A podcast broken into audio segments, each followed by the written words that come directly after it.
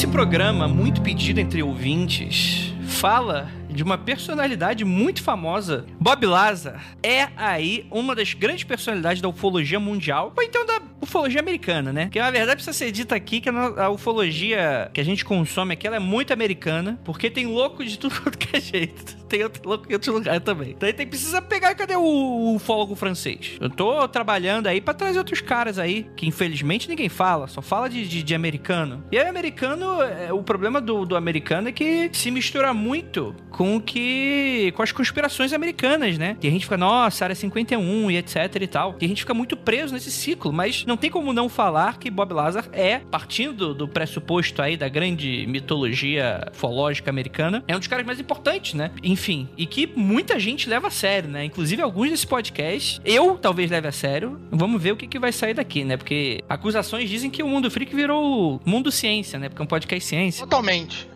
Isso eu já não falo de hoje. Isso eu já não falo de hoje. Então aqui, ô, ô, ô, Rafael, aqui a gente trouxe um. A gente trouxe uma, um reforço believer aqui para você. Finalmente, finalmente alguém, alguém aqui que é mais engraçado do que eu e mais estudado do que eu. Então aqui eu, eu, vou, eu vou ser só. Mais engraçado, impossível, né? Então fica tranquilo, Jacaona. Eu só tô aqui para ser a sua escada. Pode subir em mim à vontade. Ih, cara, agora fudeu. Agora, agora vambora. Inclusive, deixa eu fazer um complemento sobre o que o André está falando, dessa alegação mentirosa sobre que só. No Brasil, a ufologia é toda americana, que eu vou fazer aqui uma reclamação sobre o Bob Laza, tá? Que não tem, não tem mais de dois podcasts brasileiros que já tenham falado sobre ele. No americano são mais de quatro. Pelo que eu parei de contar, eram mais de 40 podcasts americanos que falam do Bob Lazar ao longo de vários anos, mais de 40 só até onde eu contei. No, do, no BR não tem dois. Não existem dois programas que falam de Bob Lazar. A gente vai mudar isso. A gente vai fazer um podcast chamado Bob Lazar e, e vai ser sobre a história dele. Que ele Olha. lançou uma autobiografia e a gente vai ler a autobiografia em cada episódio. A gente vai ler um capítulo. Um episódio ou um capítulo? Um episódio e um capítulo. Então, falar do cara aí, realmente, o americano, ele, ele é muito louco. Então, não vou dizer que isso seja bom, mas os caras falam do cara muito, com uma frequência impressionante. No BR, nem no YouTube tem muita coisa. Sim, verdade. Verdade. No YouTube eu dei uma procurada para ver o que, que o pessoal tava falando sobre aqui. Realmente, existem pouquíssimos canais que tratam sobre Bob Lazar. Então, aqui o que a gente tá fazendo no podcast é, uma, é um momento histórico. Estamos fazendo aqui uma, né, tipo, ninguém fala, a gente precisa falar, né? Por que, que o brasileiro acha o Bob Lazar? Tipo, o brasileiro, essa pessoa que não tem mais nenhum outro problema em 2020. O que o Brasil quer esconder que não tá falando disso? Exatamente. Exatamente. É o que eu me pergunto. Começou a chacota, quando eu abro a câmera, tá a física do grupo com o chapéu de alumínio. Já é. começa a conta aí. Aí tá o Lucas com o chapéu de palhaço, de, de festa de aniversário, né? Então, assim, a gente já, já vê a chacota aí no começo do, do programa. Isso é a denúncia. Você que não tá só nos ouvindo aqui, ó, isso fica a denúncia. Cadê meu chapéu de gente séria? eu quero me explicar. Ontem eu assisti o documentário do, do Bob Lazar. E daí eu entrei numa espiral de documentários de ufologia. Daí meu cérebro escorreu um pouquinho. Daí hoje eu tô um pouquinho mais protegida, entendeu? Porque foi complicado minha vida ontem à noite. O que, que eu não faço pelo MFC, não é? É isso aí. Tá bom então. Tá bom. A gente fica aqui na brincadeira, mas aí, por exemplo, a gente falou lá do cara lá da, da construção das bases do disco voador lá. Philip Snyder. O Philip Snyder. E tá todo mundo hahaha, uhu, mas o cara foi morto, a vida foi perdida. E vocês estão aí rindo. E é uma morte muito esquisita, então tem, pode ter caroço nesse angu, pode ter caroço. E esse episódio ele promete que ele vai ser. Vai ser intrigante, intrigante, intrigante. Porque Robert Scott Lazar nasceu em 26 de janeiro de 1959. Ele, mais conhecido como Bob Lazar, seu nome fantasia aí, né? Ele é um físico norte-americano que se notabilizou pela polêmica causada por discussões de OVNIs acerca da Área 51 e sobre o que os americanos saberiam com relação a esse assunto, né? E ele alega ter trabalhado entre os anos de 88 e 89, ou seja, um aninho ali na área de física em uma área chamada, uma suposta área chamada S4, que ficaria próximo ali da Área 51, em Nevada, localizada ali perto do lado do Groom Lake e tal, se não me engano é um lado que a gente já, já falou por aqui. E de acordo com ele, é, o S4 serve como esconderijo militar para o estudo de tecnologia alienígena, inclusive com discos voadores, extraterrestres, etc. E o físico afirma ter visto pelo menos uns nove veículos arredondados, né? Com uma tecnologia que é uma coisa imprescindível. Não, pelo, pelo que eu reparei, ele afirma ter visto discos voadores. Ele não usa outro termo, ele fala discos voadores. Uhum. Ele, ele descreve mesmo como discos. Ele descreve como discos, de formatos diferentes, mas todos discoides. Cara, isso é muito interessante, porque esse cast. A minha pauta foi essa, acabou a minha pauta. Esse podcast, ele tem como, como objetivo discutir, afinal de contas, esse cara, tem, tem algum sentido? Porque ele já começa com essas grandes polêmicas, né? Porque, tipo assim, ele fala: Ah, eu estudei em tal e tal e tal univers... universidades conceituadíssimas. E a gente vai procurar para saber e não existe registro dele. E aí ele vai falar: Não, porque apagaram do sistema. Que obviamente estou fazendo aqui uma denúncia, né? E por aí vai e tal. Mas deixa eu perguntar então pro Ivan, para começo de conversa aqui, com, invocando uma seriedade que está faltando nesse momento. Ivan, você quis gravar essa pauta, você falou que você se apaixonou pelo, pelo trabalho do cara, achou super convincente e tal. O que que te pegou, assim, nessa história toda sobre ele? Tá, então aqui já é bom agora uh, chegar aquele momento que eu preciso falar sério. então, é... Até porque eu tenho uma reputação a zelar. Dizem. e, é assim, eu não terminei a história do Bob Lazar acreditando 100% em tudo. Eu não acreditei 100% que existem raças alienígenas, que elas os visitaram que ele trabalhou com discos voadores e tudo. Agora, eu não sou um pesquisador profundo de ufologia e acho que isso pode ser um problema ao mesmo tempo que é uma coisa boa, do tipo, é um problema no sentido que eu não sei exatamente quais são os picaretas famosos. Ao mesmo tempo, eu já vi muita coisa de ufologia, porque me interessa, assim, mas não de maneira profissional, desde a minha infância. Só que eu nunca tinha visto alguém que tinha me deixado legitimamente curioso, não exatamente só pelo que ele afirma, mas pela coerência e algumas certas atitudes no histórico dele tá? Eu digo isso até, eu reforço, eu não consigo acreditar 100% tudo que ele fala, eu acho que tem uma série de buracos. Eu sou uma pessoa extremamente avessa a teorias da conspiração, quem acompanha meu trabalho sabe disso. É, inclusive, principalmente em casos criminais, eu sou, eu lido com teoria da conspiração direto e tem certas coisas que uh, eu sempre já paro, mas tanto meu doutorado, eu foquei muito em teoria uh, de análise de discurso. Análise de discurso é uma área acadêmica muito específica, eu não entrei exatamente nela, eu entrei em teoria de conteúdo de discurso, que já é uma outra questão ligada a estudos culturais. E isso meio que virou o meu modus operandi, sabe? Então é, eu, é de eu ler o que uma pessoa tá falando, analisar dentro do contexto, analisar dentro de um contexto maior, com outras falas. E eu faço isso muito no Projeto Humanos, quem já viu também. Com o que o Bob Lazar fala, eu vejo uma coerência que eu não sei dizer se é verdadeira ou não. E tem muitas coisas que não exatamente me fazem acreditar, mas que me fazem ficar, hum, eu acho que eu nunca tinha visto um caso tão interessante interessante assim com tanto material. Então ele realmente me deixa muito instigado. Reforço, não sou um especialista e um dos motivos que eu queria até fazer esse programa, quando eu tava ouvindo um dos Mundo Freaks recentes que gravaram sobre ufologia e que acho que o Lucas fala, porra, vou ter que gra... nunca vou falar sobre Bob Lazar, que merda, eu disse, Andrei, chama o Lucas, porque eu legitimamente quero gravar com ele, até para que eu coloque algumas coisas e eu veja como o Lucas me confronta, porque eu tenho, pesqu... eu tenho preguiça e não tenho tempo de pesquisar. e eu sei que o Lucas manja muito. Eu posso posso dar uma palavrinha, então, especial sobre essa parte de comunicação? Claro. A galera não sabe, mas eu sou de humanas também. E eu entrei pra faculdade para fazer broadcasting, para fazer comunicação. Ah. Os meus primeiros dois anos de faculdade foi estudar fazer eventos ao vivo, rádio, TV. Trabalhei em canal de TV, trabalhei em rádio. Narrava jogo de futebol. Essa eu queria ver. E o Bob Lazar, ele é especialmente legal para você estudar como sucesso midiático, como uso muito maneiro do que eles tinham ali disponível na, no final da década de 80. Pra gente falar sobre o sucesso midiático do Bob Lazar, é legal a gente dar os créditos pro gênio que mora por trás do Bob Lazar, que transformou ele no que ele é hoje, que é o nosso querido amigo George Knapp. O George Knapp, ele é um jornalista investigativo da televisão americana, âncora de notícias e apresentador de rádio. Ele foi reconhecido mundialmente com prêmios internacionais, prêmios nacionais e prêmios regionais. Então, o cara, ele é uma estante de troféu ambulante, o George Knapp. Todo mundo conhece, especialmente na costa oeste dos Estados Unidos, o George Knapp, por causa do Class TV. O Class TV é como se fosse o EPTV regional ali da costa oeste. E ele, ele é o programa, ele tinha o programa que fazia mais sucesso, dava mais bop no Class TV, e ele também era o âncora do Coast to Coast. E é engraçado ele falar isso, porque eu tô usando camiseta do Tool, que usa em uma, em uma das músicas deles um trecho de um programa do Coast to Coast, na época era apresentado pelo Art Bell, em que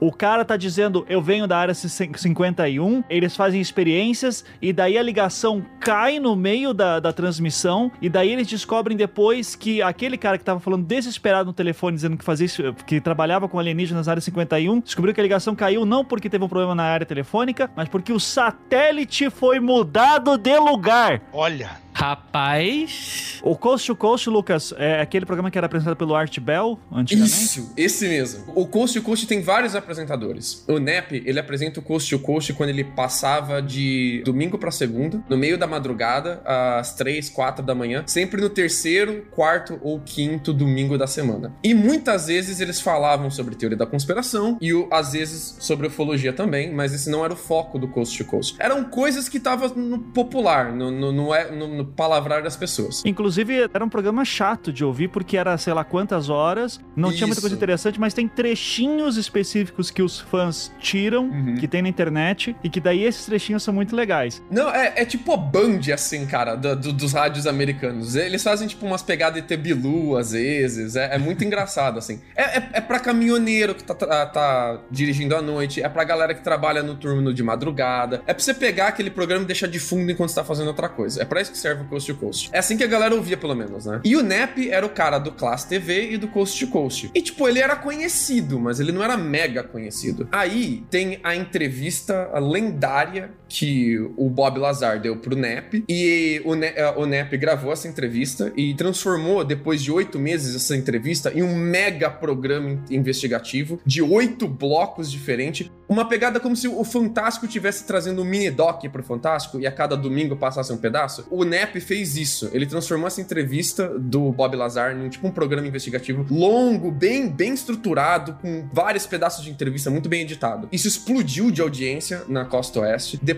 a, a rede que ele participava de transmissão de broadcasting começou a retransmitir esses pedaços de entrevista pelo país, explodiu no país inteiro, tomou a nível nacional e colocou na boca do americano o termo Área 51. Isso não existia antes. E por causa disso, o NEP ganhou uma porrada de prêmio, ganhou notoriedade internacional e ganhou um monte de verba para fazer tudo quanto é investigação que ele queria. Aí ele se tornou o jornalista investigativo americano do início da década de 90, depois disso. E desde então, o NEP vem explorando a imagem do Bob Lazar e ganhando uma porrada de dinheiro. Por exemplo, o documentário de 2018 sobre Bob Lazar, que tem na Netflix, o NEP aparece só como um convidado distante, uma pessoa meio misteriosa, mas ele é o produtor e o diretor, sacou? Então ele é, ele é o cara. Ele... Não, o, o diretor não é o Corbel? Então, ele coloca o Corbel como diretor, mas a história é que o NEP é o diretor de verdade. Mas aí ele coloca o Corbel como diretor. Tá, Aí que tá. Então desculpa já, Lucas. Eu, onde que eu encontro essa informação? Porque para mim a informação era o,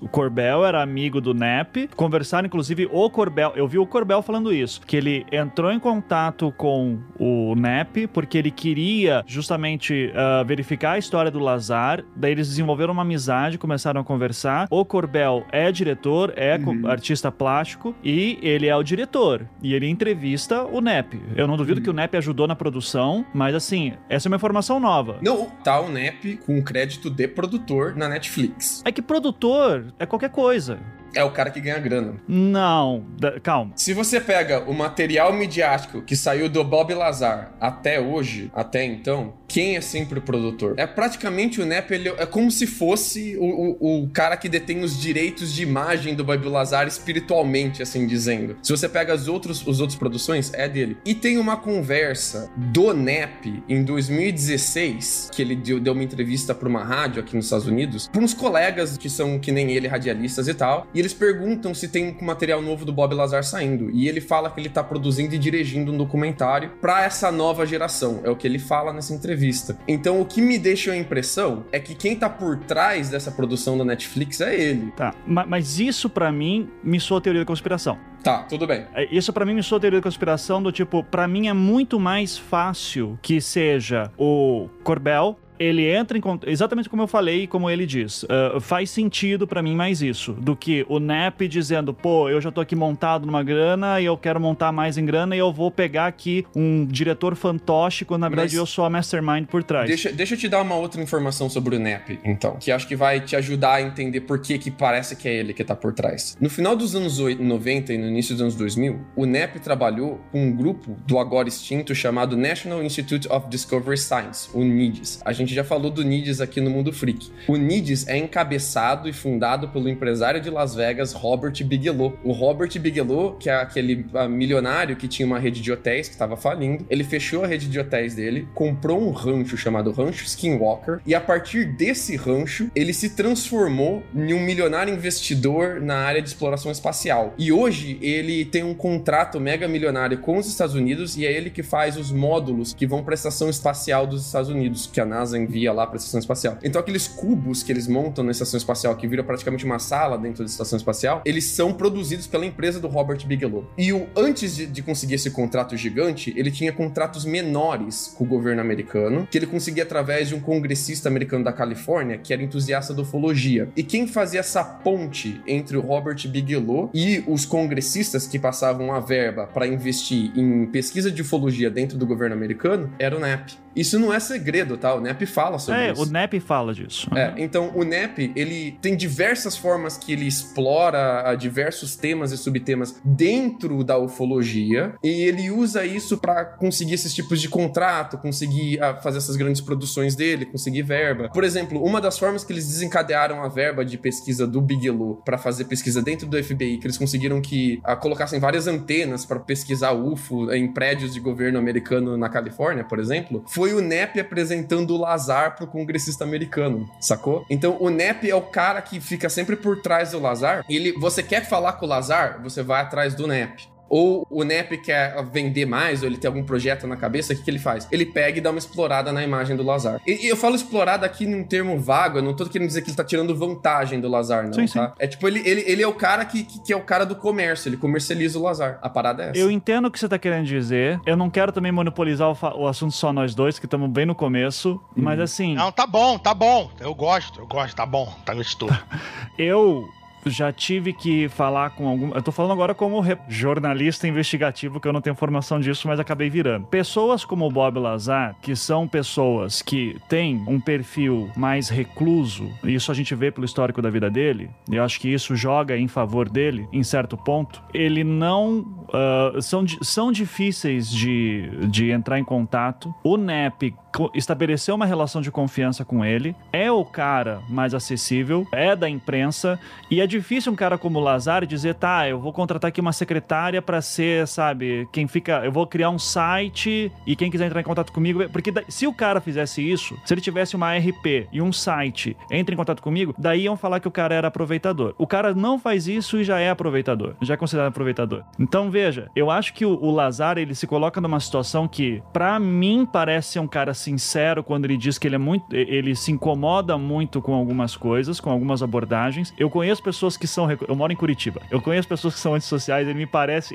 Todo o perfil do cara que é antissocial. E me parece que o NEP acaba sendo o contato que todo mundo faz para chegar no Lazar. E agora vai ser o Corbel. E agora tá sendo o Corbel. Se existe alguma relação de troca, de ganho, de dinheiro, não sei o quê, eu não duvido. Mas eu gostaria de provas disso. Sabe? Do tipo, ó, tá aqui foi feita uma investigação e que tá mostrando aqui como que nessa produção da Netflix do Corbel foi ganhado tantos X de dinheiros, o NEP pegou uma parte e parte disso foi pro Lazar. Isso daí não vai acontecer porque não, ninguém tá sendo acusado de nenhum crime ali dentro, né? A não ser que seja de lavagem de dinheiro, alguma coisa assim. Não vejo isso acontecendo. Mas me parece, ao todo, no geral, eu não vejo o Lazar ganhando rios de dinheiro por causa disso. Eu não vejo o George Knapp tendo que fazer isso, sendo um, jornalista respeitável, como, respeitado como ele é. E, inclusive, pelo que eu vi o Knapp falando já, ele é um dos caras que eu vi mais sensatos de ceticismo em muitas coisas que o próprio Lazar fala. então,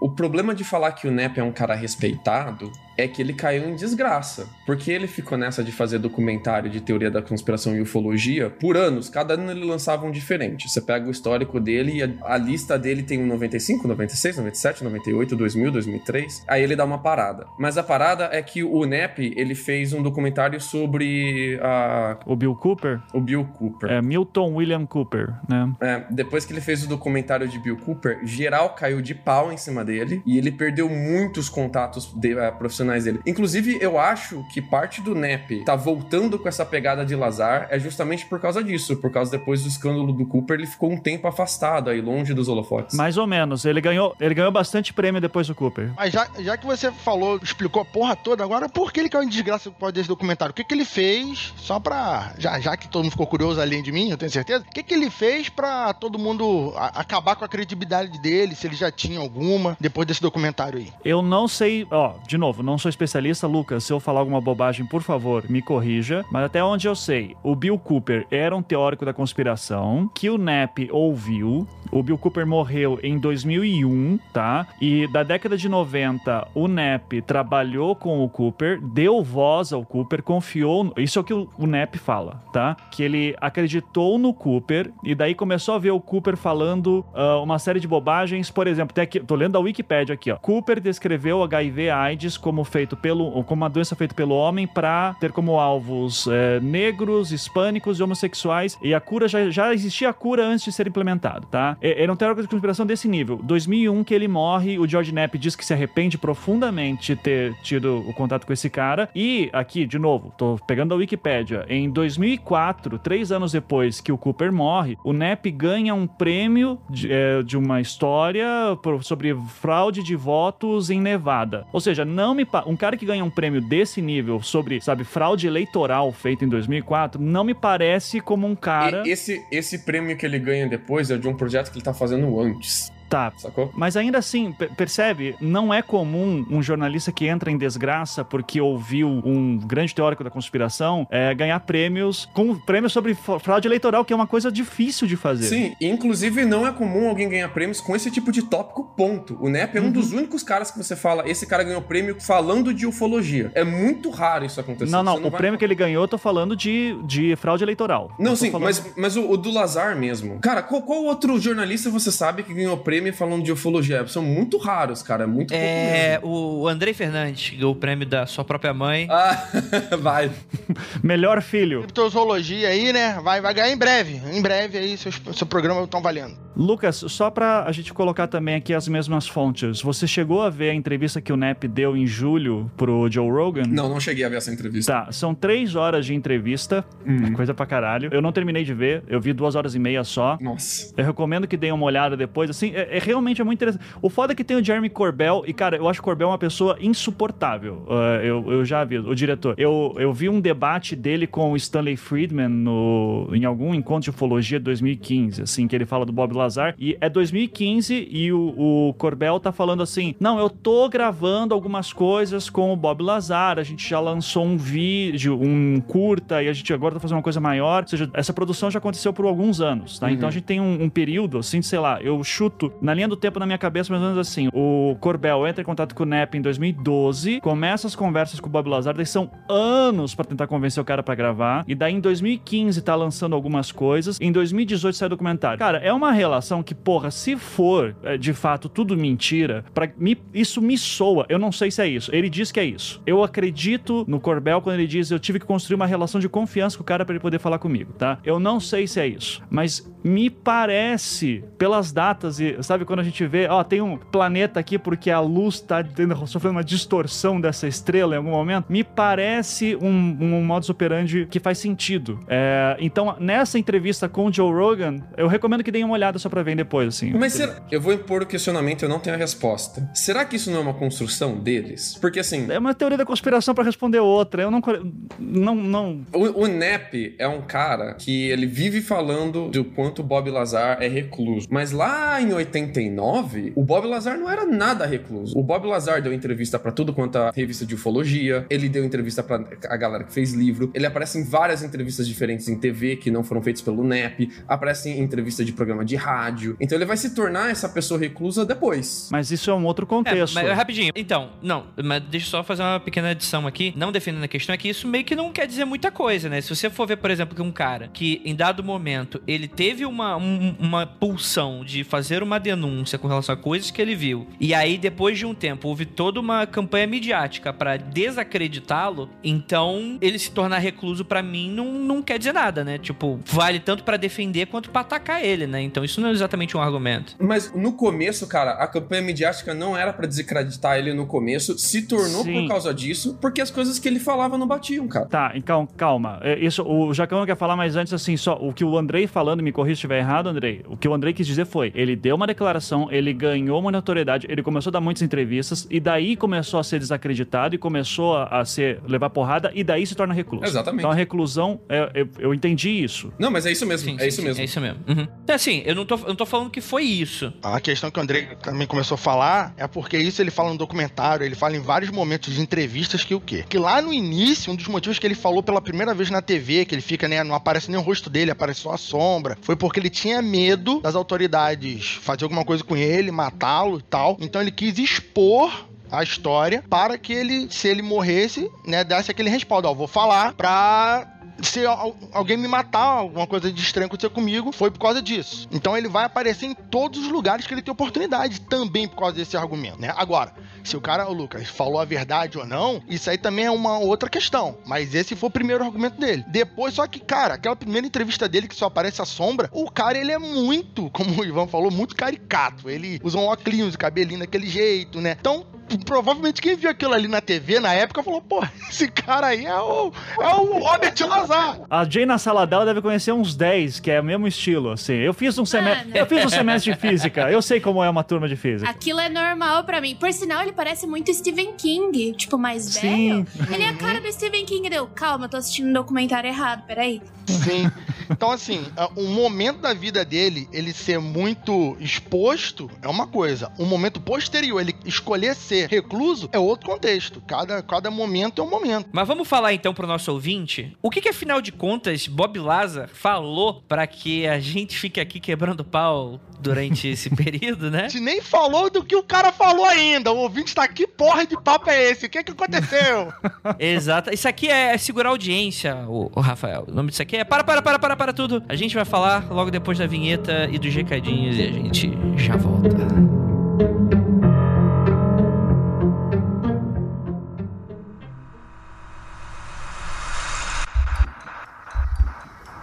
Nada de errado com seu áudio. Adentramos agora através dos seus sentidos. Estamos preparando você para o que vai acontecer nos próximos minutos. Além do que conhece por tempo e espaço, o contato com algo além. Não conte para ninguém e nunca olhe para trás, pois este é Mundo Freak Confidencial.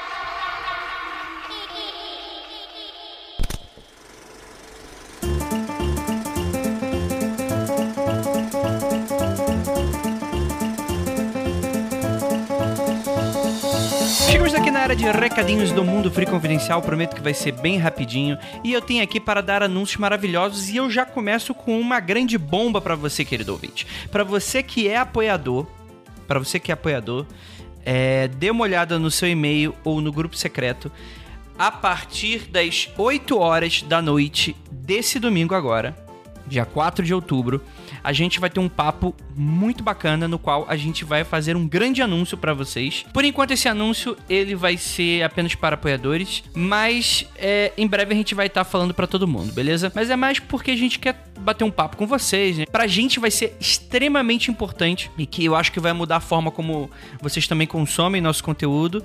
Então, faça um verdadeiro pedido para você que é apoiador, você que às vezes só apoia a gente, não nem, nem assiste muitas gravações, porque o seu interesse mesmo é ajudar a gente Vai ser muito interessante você participar. Então, esse domingo, dia 4, a partir das 8 horas da noite, no nosso canal no YouTube, a gente vai mandar o link no e-mail para vocês do Apoia-se e para todo mundo que tá lá no nosso grupo secreto, tá bom? E lembrando que se você quiser fazer parte desta elite mundo friquesca, você pode ir lá no apoia.se barra confidencial, em que você pode ser aí um arauto, um, um, grande mecenas do mundo freak e fazer com que esse conteúdo brilhe cada vez mais com projetos esplendorosos, né? Como o próprio Criptologia que tá saindo, é, algumas outras coisas que eu vou anunciar em breve, enfim, vai ter muita coisa legal aparecendo por aí, porque, cara, a gente, tá, eu escuto vez ou outra, poxa, Andrei, Andrei Ira, vocês fazem, cara, vocês trabalham pra caramba, vocês entregam o mundo freak, imaginando um monte de coisa que tá acontecendo, um monte de coisa que tá saindo. Sim, é verdade, porque, cara, a gente ama trabalhar com isso, a gente adora comunicação e a gente descobriu no podcast uma maneira muito legal, nosso arte ataque sonoro, que a gente consegue fazer de um tudo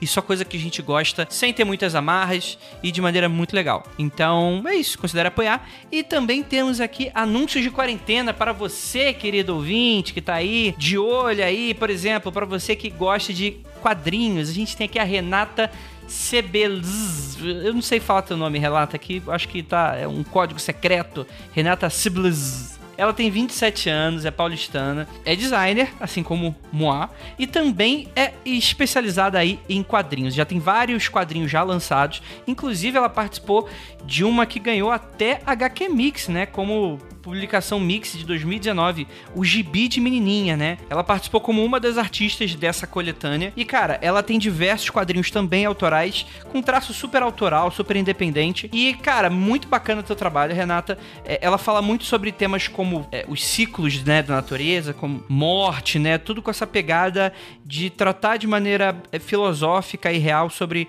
como a morte está presente nas nossas vidas de vez ou outra, né? E é muito legal o seu trabalho. Então, dá uma olhada, eu vou deixar aí os links para caso você queira estiver interessado em falar sobre morte e algumas outras coisas, você vai lá no link da Renata que você pode inclusive comprar os quadrinhos que ela manda para você por correios, beleza? E também temos aqui o Thiago Borne. Cara, Thiago, vou ser bem sincero com você, Thiago. Eu me surpreendi muito com o teu com o teu anúnciozinho aqui, porque cara, o, o Thiago ele é muito entusiasta do bizarro e ele trabalha com figuras de ação de resina, né? Os famosos hominhos. E cara, eu achei o seu trabalho muito interessante. Eu nunca tinha visto por essa perspectiva que existe um público interessado nesse tipo de produto e eu achei super. E eu acho que, inclusive, muita gente que nem sequer sabe que esse tipo de coisa existe pode até se interessar. Porque a ideia é que ele tem essa, esse trabalho, né? Que ele chama de arresinagem, que começou há mais ou menos uns 5 anos, no qual ele, ele produz bonecos bonecos bootleg, né? Que o pessoal chama lá fora, né? Que é meio que uma, uma moda que, que tá surgindo aí de bonecos inspirados naqueles famosos bonecos de ação, do, de, enfim, de fantasia e, e, anos 80, né? E com, com essa pegada, bem com aquele estilão, sabe? O hominho com a roupinha lá que, que os menininhos e as menininhas gostavam de brincar na, na sua juventude. Ele faz essas figuras através de reciclagem e, cara, é muito bacana. Eu achei realmente muito interessante e muito bacana seu trabalho. Muito, Thiago, muito bacana, que provavelmente você tá colocando coisas em desuso para jogo e muita gente, principalmente pessoas até adultos que têm nostalgia desse, putz, lembra quando eu tinha aquele hominho lá, do, do, enfim, com, com arma na mão e tal, que eu brincava quando era criança, putz, agora tem uma criança, seria muito legal dar também um negócio bacana para ela.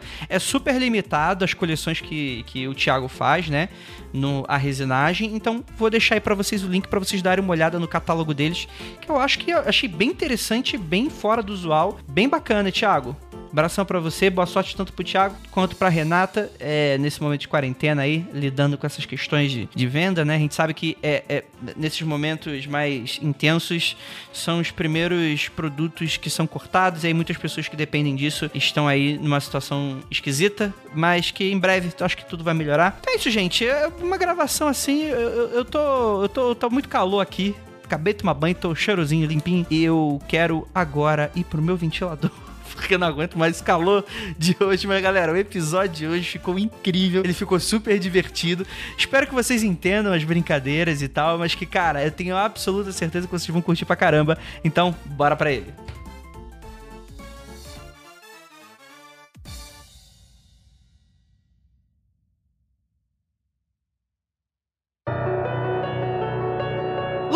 Belas noites, queridos ouvintes. Está começando mais um Mundo Free Confidencial. Eu sou Andrei Fernandes, o host âncora desse programa, e temos aqui eles, nossos queridíssimos gladiadores do século XXI que vamos decidir, afinal de contas, Bob Lazar está mentindo ou não? Existem discos voadores? Os Estados Unidos estavam sabendo sobre isso? A gente vai debater agora. Para mim, já temos aqui ele, nosso queridíssimo, único bastião do mundo freak oficial, do Believer, antes de virar um podcast ciência, Rafael Jacaúna. E aí, ouvintes, a questão é a seguinte: aqui para você entrar nesse, nesse tema que você tem que se perguntar uma coisa. O governo americano tem poderes para apagar todos os arquivos de uma pessoa? Se você já viu isso muito em filme e acredita que isso acontece na verdade, então continua escutando o programa e depois tu, no final você responde.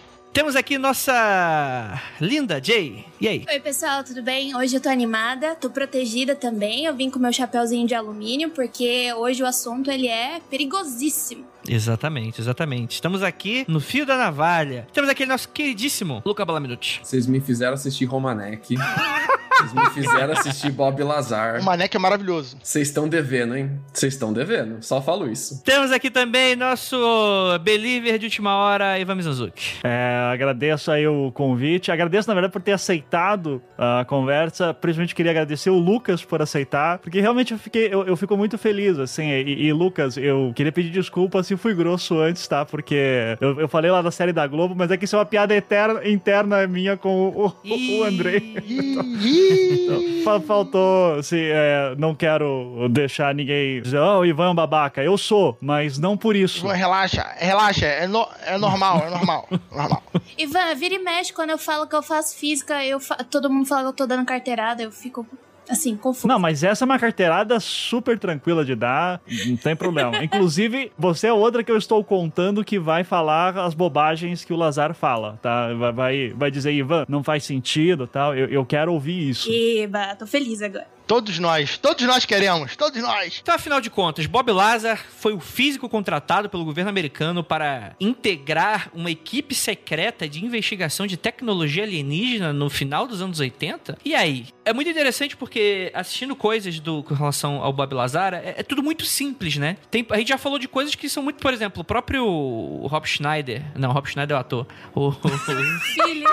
um excelente ator, diga-se de passagem. Philip Schneider. O Philip Schneider, ele, ele é o cara muito escalafobético, né? Ele, ele construiu as bases, ele trocou tiro com o ET.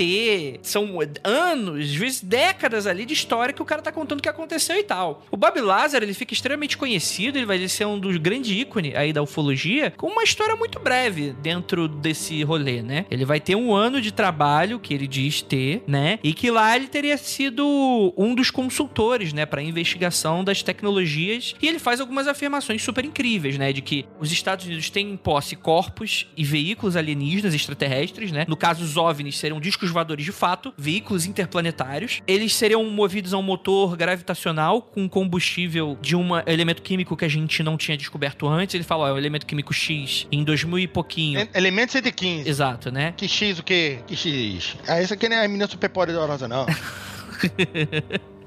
Não, já vamos entrar nesse detalhe, vamos entrar nesse detalhe. Enfim, ele fala um pouquinho como é que foi o dia a dia dele, né? Que as autoridades ali responsáveis que lideravam as equipes sabiam técnicas de hipnose, coisas nesse sentido, né? Tem umas coisas assim muito, muito doidas, assim, mas em teoria ele foi o cara que ele se debruçou com isso, que é algo dentro da teoria da conspiração americana relacionada à ufologia. Existe essa grande máxima de que grandes avanços tecnológicos do século XX foram motivados porque, sei lá, caiu em Roswell um disco voador e aí a gente inventou. Teria, teria conexão a esses dois eventos eventos, né? Você ter acesso à tecnologia alienígena, aí veio o micro-ondas, veio o microchip, veio fibra ótica, né? Veio o Wi-Fi, veio o 5G, veio o coronavírus, veio tudo, né? Do alienígena, né? Só não veio as, as pistas e as evidências sérias. Começou, começou a zoeira. É sim, André. Por isso que o pessoal te zoa depois, tá vendo? Vamos falar certinho o que que o Bob Lazar falou, o que que são as afirmações que ele fez, para não ficar dúvida. Porque tem muita. A, a galera vai fazendo que nem telefone sem fio, né? E acaba confundindo tudo. Teorias da conspiração sobre a Área 51 já existiam, só não eram chamadas de Área 51, porque esse termo ainda não tinha sido cunhado. Mas a galera desconfiava que, a, a, que os Estados Unidos tinham bases secretas para fazer engenharia reversa em ah, caças e tecnologia bélica dos russos, principalmente, mas de inimigos dos Estados Unidos em geral. Isso depois se tornou confirmado. Isso é verdade. Inclusive, elas rolavam na Área 51 mesmo, ali na base da, da Área 51 51, eles chegaram a fazer engenharia reversa e testar os caças americanos contra um MiG capturado e também contra. Era um MiG-21 e um MiG-17. O, MiG-21, acho que o 17 foi capturado do Iraque e o 21 foi capturado do Líbano. Então eles, eles realmente faziam isso. É uma teoria da conspiração que tá aí carimbada, de verdade. Mas a, às vezes a teoria da conspiração ia um pouco a mais e a galera falava que não era só para fazer engenharia reversa em tecnologia bélica de inimigos, mas como tecnologia bélica alienígena.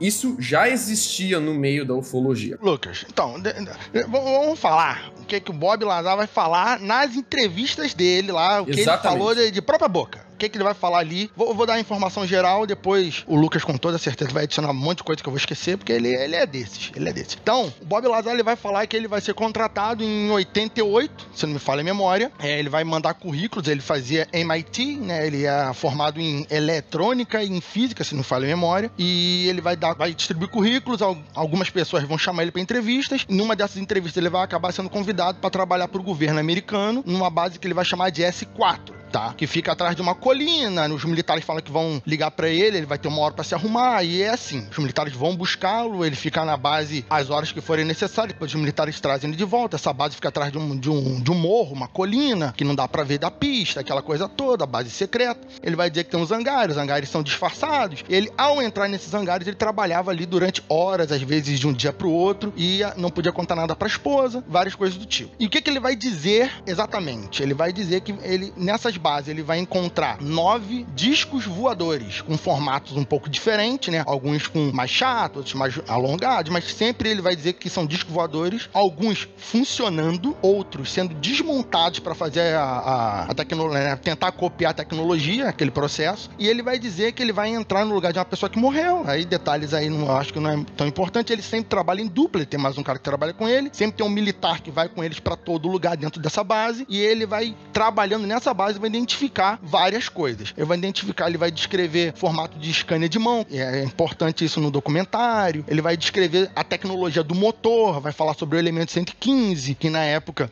não tinha sido sintetizado ainda, né? Que tinha toda uma dificuldade até hoje, ele não consegue ser sintetizado e permanecer estável, mas isso também é outro detalhe. E ele vai dizer como funciona, vai dizer que funciona como um campo gravitacional, que é, uma vez que a, a, o motor era ativado, como ele reagia, mais ou menos. Ele vai dizer que as cadeiras dessas naves, os bancos dessa nave, eram bem pequenininhos, como se fossem feitos para crianças. Ele vai descrever uma série de coisas sobre a base, sobre os discos voadores, sobre o elemento que era o combustível e coisas de como eles funcionavam. Né? Ele vai dizer que eles vão tentar é, tirar o elemento 115, tentar botar para funcionar com plutônio. Ele vai alegar uma série de coisas. Aí quando ele começa a entrar em detalhes de níveis de segurança, eu e o Lucas já conversamos isso no, no podcast anterior, aí você pode dizer que tem alguma coisa ali e tal, mas eu também acho que isso é, é pode ser informação demais, pode ser informação secreta, mas ele vai alegar uma série de coisas e ele vai ter uma alegação fantástica, eu acho que é a mais fantástica dele, que ele vai dizer que, inclusive no documentário da Netflix, Netflix, ele diz que vai ver muito rapidamente, né? Que quando ele tava passando por uma sala, ele olhou os militares, dois militares em pé, olhando para baixo, e nesse olhar para baixo, eles estavam supostamente conversando com alguma criatura muito pequena com braços alongados. Mas ele vai dizer até no documentário Netflix que isso ele não sabe precisar, porque ele foi menos de um segundo que ele olhou. Ele vai dizer isso no documentário Netflix e acho que numa outra entrevista. Mas na outra entrevista ele vai dizer que ele viu, nesse da Netflix, ele vai dizer que ele não tem certeza se ele viu como que foi. Então, sério, cerne, no todo, essa é a maior parte das coisas que ele falava, que ele fala até hoje. Alguns detalhes que eu acho que são importantes pra gente entender a história dele. O primeiro detalhe é que ele não disse que ele trabalhou pro governo americano. Ele, traba ele disse que ele trabalhava pra Edgerton. É, nosso nome aqui é, é, difícil de falar, perdão pra galera. Edgerton, Germinghausen and Grier Company, EGG. Mas, Lucas, aí, aí tem aquele outro lance. Segundo, acho que foi da Netflix, ou foi um vídeo agora no YouTube, infelizmente eu não vou lembrar, isso pode ser importante. Parece que ele era contratado de uma empresa, aí a outra empresa representava e o contra-cheque dele era da Marinha. Isso é. É, eu entendi isso também. É, mas é, mas é normal isso, é normal isso em contrato de governo. Então, então quem pagava ele, se era a Marinha, ele trabalhava pro governo americano? Não? Não é? Não sei. Por que, que é importante falar isso? Porque é comum. Isso aqui é ponto pro Bob Lazar mesmo. O importante disso é que normalmente quando a, o governo americano faz esses projetos de base secreta, ele não destaca a força militar deles apenas. Eles contratam essas companhias terceirizadas mesmo. E a EGG, na década de 80, era uma das companhias mais contratadas pelos americanos para fazer pesquisa bélica mesmo. Junto ali com a Lockheed Martin, por exemplo. A Lockheed fazia caça, fazia míssil, a EGG fazia mais pesquisa de, de base. Então, isso realmente ocorria. Contratos com a EGG eram comuns, assim. Ele dizia também que ah, ele tinha mestrado em física pela Massachusetts Institute of Technology, a nossa famosa MIT, e mestrado em tecnologia eletrônica pela California Institute of Technology, a Caltech. É interessante, Lucas, que todo mundo sabe disso, mas que são uma das mais graduadas faculdades nesses ramos, né? Exatamente. São referências no mundo. O interessante aqui é que ele não tem bacharelado nisso. Isso não é a formação inicial dele. É uma formação que ele foi adicionar depois. É, eu queria dar um, um adendo. Por exemplo, a gente conhece o Carl Sagan, que ele é um grande divulgador científico poucas uhum. pessoas sabem que ele não é formado em física. A formação Exatamente. dele inicial é em artes e depois ele fez uma, entre aspas, pós-graduação, não é assim que se chama, mas ele fez uma pós-graduação em divulgação científica especificamente em astronomia. Eu não estou menosprezando o trabalho do Carl Sagan antes que alguém venha falar alguma Não, coisa. eu vou menosprezar agora. Não, o cara não é nem físico, quer falar de física, é, meu irmão. Não pode, físico, parei fica... com isso. Ele oh. não é físico e nem astrônomo ele é. Filha da puta, meu Deus do céu. e é por isso que por muito tempo, tipo, as pessoas viram para mim e perguntam: Não, mas e o Carl Sagan? Eu falo assim, gente, mas e o Feynman? Porque para mim o Feynman é muito uhum. mais conhecido porque ele é um físico e trabalhou com divulgação científica no final do que com o Carl Sagan. Então, isso é importante dizer.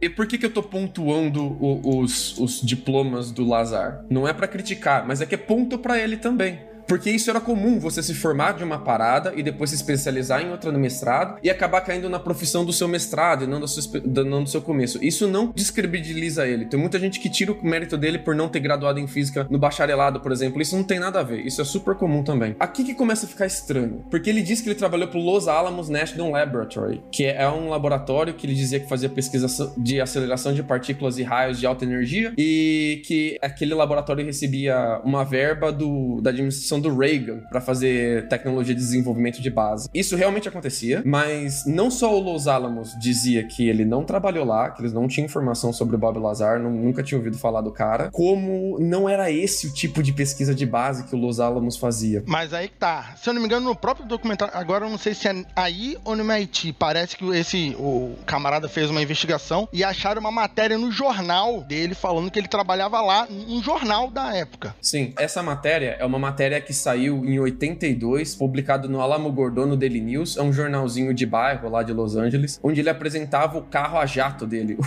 O, Bob Lazar tinha realmente um dragster, um carro a jato, de uma turbina que ele, que ele construiu quase que inteira ele mesmo. E nessa entrevista ele já falava do que trabalhava no Los Alamos, e nessa entrevista ele, ele já tinha falado do MIT, ele não tinha falado do Caltech ainda. Nessa entrevista do Joe Rogan, porque, para quem não sabe, né, a questão do Bob Lazar é sempre volta essa questão da matéria. Alguém fala assim, não, olha só, sumiu tudo. Porque, assim, o ponto que a gente tá dando voltas aqui é que algum momento ninguém encontra os, os diplomas do cara, né? Não tem registro dele, e daí ele vai dizer que apagaram tudo. E daí sempre diz assim, não, mas eu encontrei essa matéria. O George Knapp fala isso, né? Encontrei essa matéria desse jornal de, no, de 82 e que diz isso. Nessa entrevista do Joe Rogan, que, ele, que o George Knapp com o outro cara que eu já esqueci o nome, que eu sempre esqueço, que é o diretor do, do documentário, o diretor do documentário lá, ele fala que ele conseguiu encontrar o jornalista que escreveu essa matéria. Tipo, esse ano, 2020. Eu achei a matéria também no arqu nos arquivos online do jornal. Eu tenho ela aqui. Isso a gente Sim. pode colocar no link depois para os ouvintes verem. A matéria tá lá mesmo. É, é legal até, é engraçada. O jornalista, o, o, o documentarista, ela pergunta pro jornalista se ele verificou a informação se o Bob Lazar tinha estudado nesses lugares e tinha e trabalhava lá. E o jornalista falou: sim, eu verifiquei e tudo era isso. Pode ser verificação mal feita. O jornalista falar que verificar é qualquer coisa, sabe? Então, de novo. Mas aí Ivan, é uma teoria da conspiração para responder a outra. Exatamente. Sim, exatamente. Então, supostamente, o governo apagou a, a, o registro do cara. Se hoje fosse,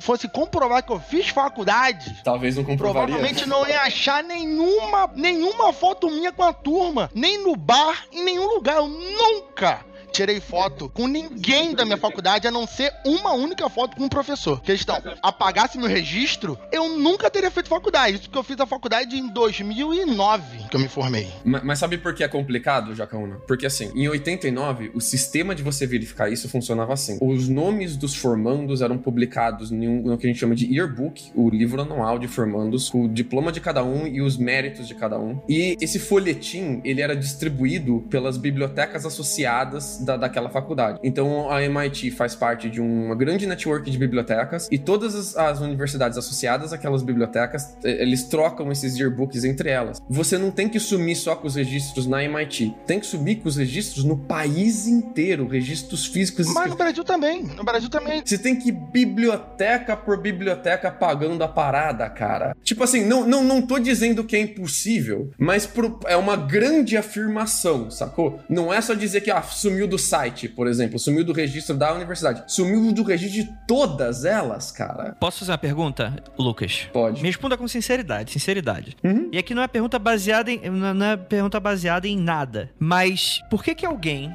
queria pra mídia falar sobre discos voadores e homenzinhos com bundinha pequena para sentar em, em almofadinhas pequenas de criança? Por que que esse cara ia ter a ideia de mentir que ele tá no. Porque eu entendo porque alguém dá uma carteirada dessa. Dá carteirada. Eu entendo por quê. Porque o cara quer reforçar o argumento dele. É verdade. Mas por que, que o cara mentiria? Ah, eu tenho uma teoria sobre isso. Tipo assim, não é algo muito fácil verificável. Qualquer um poderia ir lá. Ele talvez fosse inocente. Tipo assim, vamos dizer assim, comprando a narrativa do cara. Ele foi inocente de, de acreditar que os Estados Unidos iam provavelmente ir contra a vida dele, mas não iriam fazer algo pior que seria, tipo, apagar ele da existência acadêmica para desacreditar e transformar ele em chacota. Por que, por que, que o cara iria direto? Porque o cara, no momento que você descobre que o cara não tem, acabou tudo, né? Tipo. Mas, André, eu acho que você tá pensando no Bob Lazar em 2020, que todo mundo conhece, é o Bob Dylan da ufologia. Pensa no Bob Lazar em 89, que ninguém conhece, dando entrevista pro, pro NEP, de uma parada que não, não tinha pretensão de ser isso que é hoje, sacou? Hum, tá. Alguém que. Não, ninguém nunca ia verificar. Era uma pauta da semana não, e não é- acabou. É, não é que. É, era uma parada que era para bater e passar, bicho. Não... Sim. Assim, mentir no currículo, né? Em 89, como o Lucas falou, realmente. Se ninguém, identi...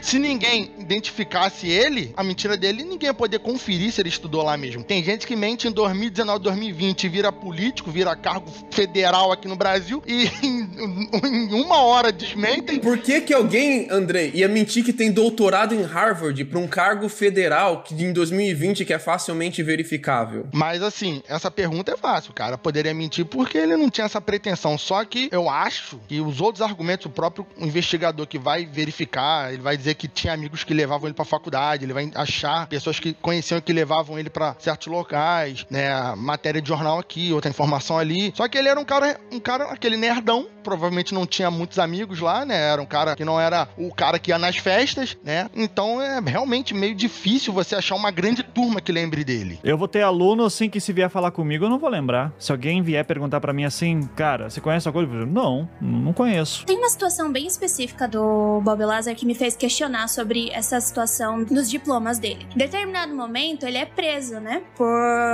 se não me engano, ajudar algumas prostitutas a, a fazer uma. a se realocarem, alguma coisa Ele ajudou elas a montarem um puteiro. Programação. Ele tava fazendo uma programação com aquela luz vermelha. Isso, eu não tava querendo dizer isso, mas é exatamente isso. E daí, ele vai ter que prestar contas, né, em juízo. E no momento que ele presta conta, contas em juízo, ele conta a mesma história. Ele conta a mesma história de que ele fez o MIT, que ele foi pra Caltech, e daí o, as pessoas questionam ele, não, mas é impossível ele tá mentindo, porque se ele realmente estivesse mentindo, mentindo, ali era o momento que ele tinha tudo a perder, por que, que ele ia estar tá contando de novo essa história? Daí eu dei um pause assim, eu falei assim, calma, calma, calma, porque isso aí é muito suspeito. A partir do momento que você vai dar uma entrevista e conta sobre ter visto alienígenas e mente sua formação, para mim, isso parece forçado ele ter se envolvido nisso, porque ele não foi preso de verdade, ele só foi. Ele teve que cumprir horas de serviço comunitário, foi um negócio bem brando. Porque ele assumiu a culpa, né? Tem isso. Foi um acordo. É isso. isso. isso. Pra mim, parece que foi forçado. Tipo, olha, se você fazer isso aqui, você vai pra mídia de novo, e daí você pode contar a mesma história. E daí as pessoas não vão ter como te te reivindicar. Daí eu fiquei meio assim, rapaz, eu, eu acho que para mim essa parte dele ter sido preso foi meio que plotado, sabe? Olha, temos uma believer nova aí, tamo, tamo conseguindo.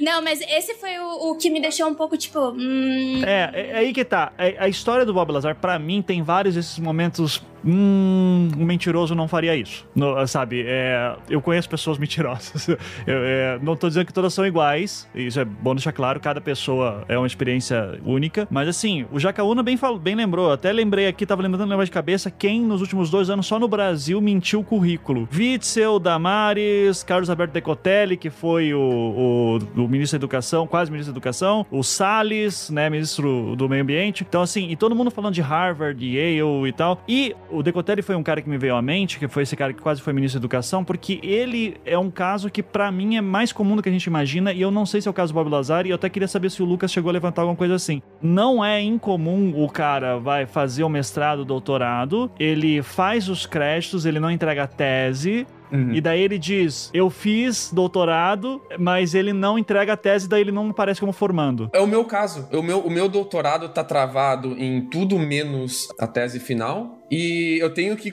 reexplicar isso toda vez que eu faço uma entrevista. Eu não tenho doutorado. Eu parei o doutorado antes de entregar a tese. Eu fui fazer uhum. outra coisa. É o meu caso, inclusive. É comum isso. As pessoas confundem mesmo. É complicado e chato de ter que ficar explicando o tempo todo. Ah, pode ser o caso dele, mas aí a gente. E aí ele não entraria nos yearbooks e escapa. Mas ele teve tanta chance de explicar que esse é o caso, cara. Uhum. Por que, que ele não falou isso uma vez? E, e tem uma outra parada também, que é pior ainda. Ele fala isso tanto na primeira vez vez que ele faz a entrevista pro NEP, quanto quando, quando ele faz o trabalho maior do NEP, que ele, quando ele vai fazer a, a, investigação completa do NEP, que ele teria conseguido a entrevista na EGG, e por isso que eu tinha falado da EGG, depois de uma recomendação do Edward Teller. O Edward Teller é pioneiro de armamentos nucleares no projeto Manhattan. Teller é um físico teórico que foi conhecido como o pai da bomba de hidrogênio, e ele é estrela, estrelíssima no meio bélico, a high-tech. E, tipo, então, tipo, o cara ele diz que ele só conseguiu esse emprego porque o Teller foi lá e chancelou para ele. É a indicação do Teller. E o Teller se recusa a falar sobre isso. A gente não tem o Teller negando, mas a gente também não tem o Teller afirmando. Uhum. E é aquela coisa que fica no ar. Porque por décadas, os ufólogos foram atrás do Teller. Porque quem que podia desmentir a parada toda de uma vez era esse cara. Pera, pera, pera, pera. Então, deixa eu, deixa eu então fazer uma, um questionamento aqui. é bom, essa história é muito boa, cara. Eu, eu, eu, cada nova coisa é muito bom. Porque é o seguinte: por que, que um cara com uma conta a zelar, com um nome a zelar, o cara bomba de hidrogênio, o cara picudo, o cara vai tipo assim, o, o Bob Lazar mentiu e puxou, puxou esse cara no meio. Puxou, ó, vem aqui, puxou a perna dele. Ah, pra falar de ET e, e disco voador e, e, cadeirinha de criança do, do, do disco voador. Por que, que o cara não nega?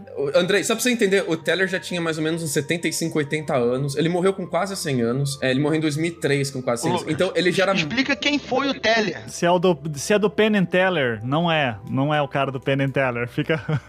não, não. É, é o Edley Teller, diretor do Laboratório Nacional Lawrence Livermore, físico nuclear pai da bomba de hidrogênio. O Teller morreu em 2003 com quase 100 anos, mano. Ele já tava muito velho, ele já tava debilitado, não tava lá batendo bem da cabeça. E você vai encher o saco do cara que já tá, sabe, mais para lá do que para cá, perguntando se um maluco, aí a história desse maluco de ufologia é verdade ou não. Acho que o cara nem tava, sabe, no estado mental para lembrar e para responder. Ele deve ter chancelado tanta gente, deve ter dando uhum. tanta recomendação na vida dele, que é capaz de ele realmente não lembrar, ver uma história fedida, sabe? História que não cheira bem e falar, cara, não quero nem saber, nem, nem, nem vou responder isso. É porque vai se o cara falar que não e é mesmo, né? É. E aí como é que fica com o cara, né? Que pode ter acontecido. É, é o que o Lucas falou, é muito comum esses caras figurões recomendarem Deus e o mundo e às vezes nem conhece a pessoa, mas é o sobrinho de alguém. Eu fui recomendado pro meu doutorado por um cara que eu acho que não lembra de mim. Só pra deixar claro.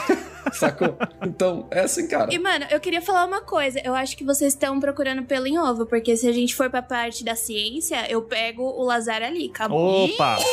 Eita, agora sim! Vocês estão falando de disse-me disse, disse-me disse. Vamos, vamos avançar, vamos avançar. Vamos pro prato principal. Então vamos então, Jay. O, o Bob Lazar dizia que o trabalho dele era desmantelar um motor de propulsão de antigravidade. Esse motor, de acordo com o Bob Lazar, fazia um campo antigravitacional que todo tipo de material que ele tentasse encostar nessa semisfera que emitia esse campo era repelido. Como o magnetismo faz, um campo magnético repele o ímã, aquilo repelia todo tipo de material e que o combustível daquilo era o elemento 115. Ah, e também era um motor que rodava a antimatéria. Ele não explica o que, que a antimatéria tem a ver com o elemento 115 e nem com a antigravidade, mas ele cita os três. Eu queria que a Jay explicasse um pouquinho pra gente o que, que é o elemento 115, o que, que é antimatéria o que, que seria uma antigravidade. Vamos lá, eu vou começar pela antigravidade porque todo mundo acha que esses termos são termos novos e que a gente só começou a ouvir eles agora e que a gente não sabe nada sobre eles. Primeiro que é, ondas gravitacionais elas, elas foram estudadas por Einstein, então a gente vê ele estudando aí desde 1915, tá? Juntamente com antimatéria. Antimatéria não é uma coisa que vem de agora. Tem um físico chamado Ettore Majorana, ele é um italiano e ele conseguiu fazer. Ele não escrevia muitas teses porque ele achava que o trabalho dele era ruim. Então ele falou assim: ah, isso não, não adianta de nada escrever tese, eu só vou falar das minhas histórias aqui com os, os meus alunos. Pois bem, esse o Ettore, ele tem uma história diferente porque ele sumiu do mapa. Ele pegou um navio e sumiu. Nunca mais foi encontrado. E o último, eu acho ele certo no caso, né? É, e o último paper que ele fez foi sobre antimatéria. Então, antes de eu falar da antimatéria, eu vou falar da antipartícula, porque a antimatéria é uma extensão do que é antipartícula. Então, a antipartícula, ela é correspondente à sua partícula. Só que a diferença é que ela tem uma carga oposta. Ou seja, se um elétron tem uma carga negativa, a sua antipartícula ela vai ser uma carga positiva, que a gente chama, a gente já conhece hoje que é o pósitron. Quando a partícula e uma antipartícula elas se encontram, elas se aniquilam, formando uma explosão muito grande de energia. Então, voltando, o Bob Lazar ele tá falando que esse motor aí da nave que ele estava estudando era movido por antimatéria, então era mais ou menos isso que acontecia. Julgo eu, né? Porque ele não explica muito dessa parte da antimatéria como ela funcionava. Porque logo em seguida ele fala do elemento 115. Mas antes disso, eu quero voltar para 1938, quando o Ether escreveu, é, escreveu esse paper da antipartícula. E na verdade, ele já teve a ideia, ele propôs que a antipartícula ela não era duas coisas diferentes. A gente não tinha uma partícula e uma antipartícula. A partícula ela era antipartícula e partícula ao mesmo tempo. Por que que eu tô trazendo esse cara aqui agora? Porque o Bob Lazar ele tá falando dessas coisas em 1989, 1990. Essas coisas eram pensadas há muito tempo já. Então não é absurdo. A mesma coisa com o elemento 115 que foi sintetizado só em 2003. Então ele tá falando do elemento 115 lá em 1980, 90 no caso, e o negócio foi sintetizado em 2003. Pô, Jay, e agora? Como é que você vai reivindicar isso aí? Bom, a gente tem o nosso querido Fermi lá fazendo sintetização de. produzindo elementos além da massa do urânio, né? Desde 1934. E é nesse momento que eles começam a estudar fissão nuclear. Daí eu tenho uma historinha para contar para vocês. Que a gente tá aí no meio da guerra, certo? O que, que vai acontecer? A gente tem gente trabalhando na, na ciência e ao mesmo tempo o pau tá comendo na guerra. Pô, o que, que esse pessoal tá fazendo na ciência para ajudar a gente? Então existia uma pressão social no meio acadêmico para eles divulgarem qual era o tipo de pesquisa que eles estavam fazendo. Então, como era feito esse tipo de, de divulgação? As revistas, elas iam lá e falavam com o meio científico, que é o que rola até hoje. Parece que tem uma, uma muralha entre o meio científico e a galera que faz divulgação. Parece que eles não sabem se comunicar direito. E é isso que aconteceu. Tem até uma história de 1969 que eles estavam conseguindo, a Universidade da Califórnia estava conseguindo sintetizar dois novos elementos. E a galera do New Yorker foi lá e perguntou: pô, e aí, o que, vocês estão fazendo? Daí eles explicaram como foi que a revista falou para eles: gente, a gente tá produzindo elementos químicos à torta e à direita. Meu Deus, é assustador isso que tá acontecendo. Como é que a população vai se comportar? De um jeito meio que é, tem alguma coisa acontecendo aí no meu científico que a gente não sabe explicar. E é isso que vai pro mundo, pra gente, né? Que não é do meio científico. Então, o Bob Lazar, ele não estava imune a esse tipo de informação. E ele podia fazer o que ele quiser com ela, entendeu? Ele podia ter visto aleatoriamente um, um número, né? E falar assim: bom, a gente vai. Eu vi que sintetizaram esse elemento. E começou a falar do elemento 115. Hoje a gente sabe que a gente já produziu vários elementos e não é absurdo. Para mim, produção de novos elementos é que nem achar um exoplaneta. A gente acha todo 3, 4, 5% por semana, tá? Não é uma coisa absurda. Eu, eu acho que acho que ajuda um pouco a desmistificar essa parada do Bob Lazar previu o elemento 115, que alguns elementos a gente já tinha teorizado que eles podem ser uh, estáveis por um período de tempo muito curto. A média do, do elemento 115 é, acho que é meio segundo, alguma coisa assim. É bem rápido, ele já decai, já, ele já vira outro elemento. E a gente já tinha teorizado isso para vários elementos: 115, 116, 117. E já tinha o espaço na tabela periódica reservado para eles. Você olha a tabela periódica já tem um espacinho ali. E o nome do elemento 115, inclusive, como é que ele chamava mesmo? Moscov. Mo... Moscóvio. Não, não, esse é o nome, esse é o nome que. Unumpendium. Isso. O nome em latim. É, não entende o que significa 115. 115. A, a gente, esse é um elemento que já estava previsto que a nossa tecnologia chegar ao ponto de fazê-lo, sacou? A gente sabe que essa porra ia existir, a gente sabe que se existir um cara que é entusiasta de química, que gosta desse tipo de assunto, já leu sobre isso não só em divulgação científica, mas também em ficção. Você pega revistas pulp dos anos 70, finalzinho dos anos 60, e você já tem muito, muitas premissas de revista pulp, de histórias de ficção científica e de terror, falando sobre esses elementos elementos novos e como eles seriam, como a gente lidaria com eles. Então, tipo, não é uma coisa assim, nossa, ele previu o elemento 115, sacou? Eu sei, eu sei. Eu sempre ouço a questão da previsão. Já ouvi o Lucas falando sobre isso, a Jay reforça sobre isso, toda vez fala isso. Isso eu, eu aceito.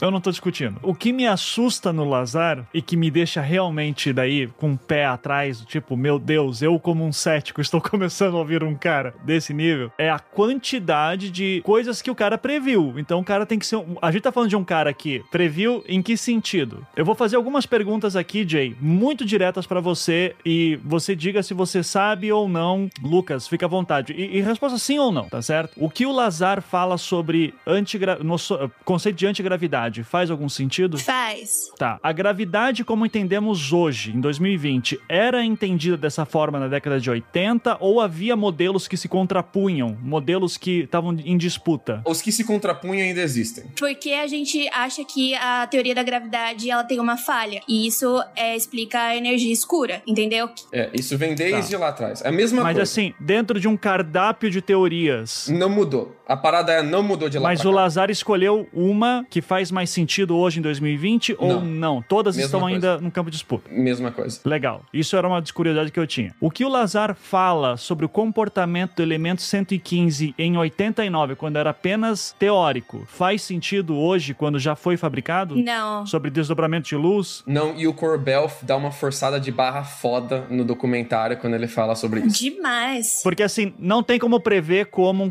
um elemento vai se comportar com luz, por exemplo. Tá, mas o elemento elemento 115, como foi sintetizado em laboratório hoje em dia, ele faz aquilo com a luz, que nem o Lazar falava, ou não? Olha só, deixa, deixa eu adicionar aqui uma coisa, porque a Jay, daqui a pouco ela vai dar a palavra da, da, física, porque é muito melhor do que a minha. Mas, até onde eu fiquei vendo os documentários gringos de, de, de, física, é, vai falar que o elemento 115, se eu não me engano, foi, foi feito, acho que 27 foi feito em poucas dezenas, né? Umas... Já estamos em 100. Estamos fazendo mais agora. 2020 já tá em 100? Tá, tá, tá velho o documentário. Então são 100 elementos. Só que ele acaba tão rápido, é meio segundo, 400 milissegundos a vida dele e tal, que ainda não deu para saber o que, que ele vai fazer necessariamente. Uhum. Então ainda tão, estão pesquisando como deixar ele estável para depois pesquisar para saber o que, que vão fazer com ele. Se vai servir para medicina. A questão é que se for uma mentira, foi uma mentira muito bem planejada. Então assim, Andrei, o, o elemento 115, dependente, ah, já, ah, eu posso falar do elemento aqui 200, porque daqui a mil anos a gente vai ter o elemento 200. É.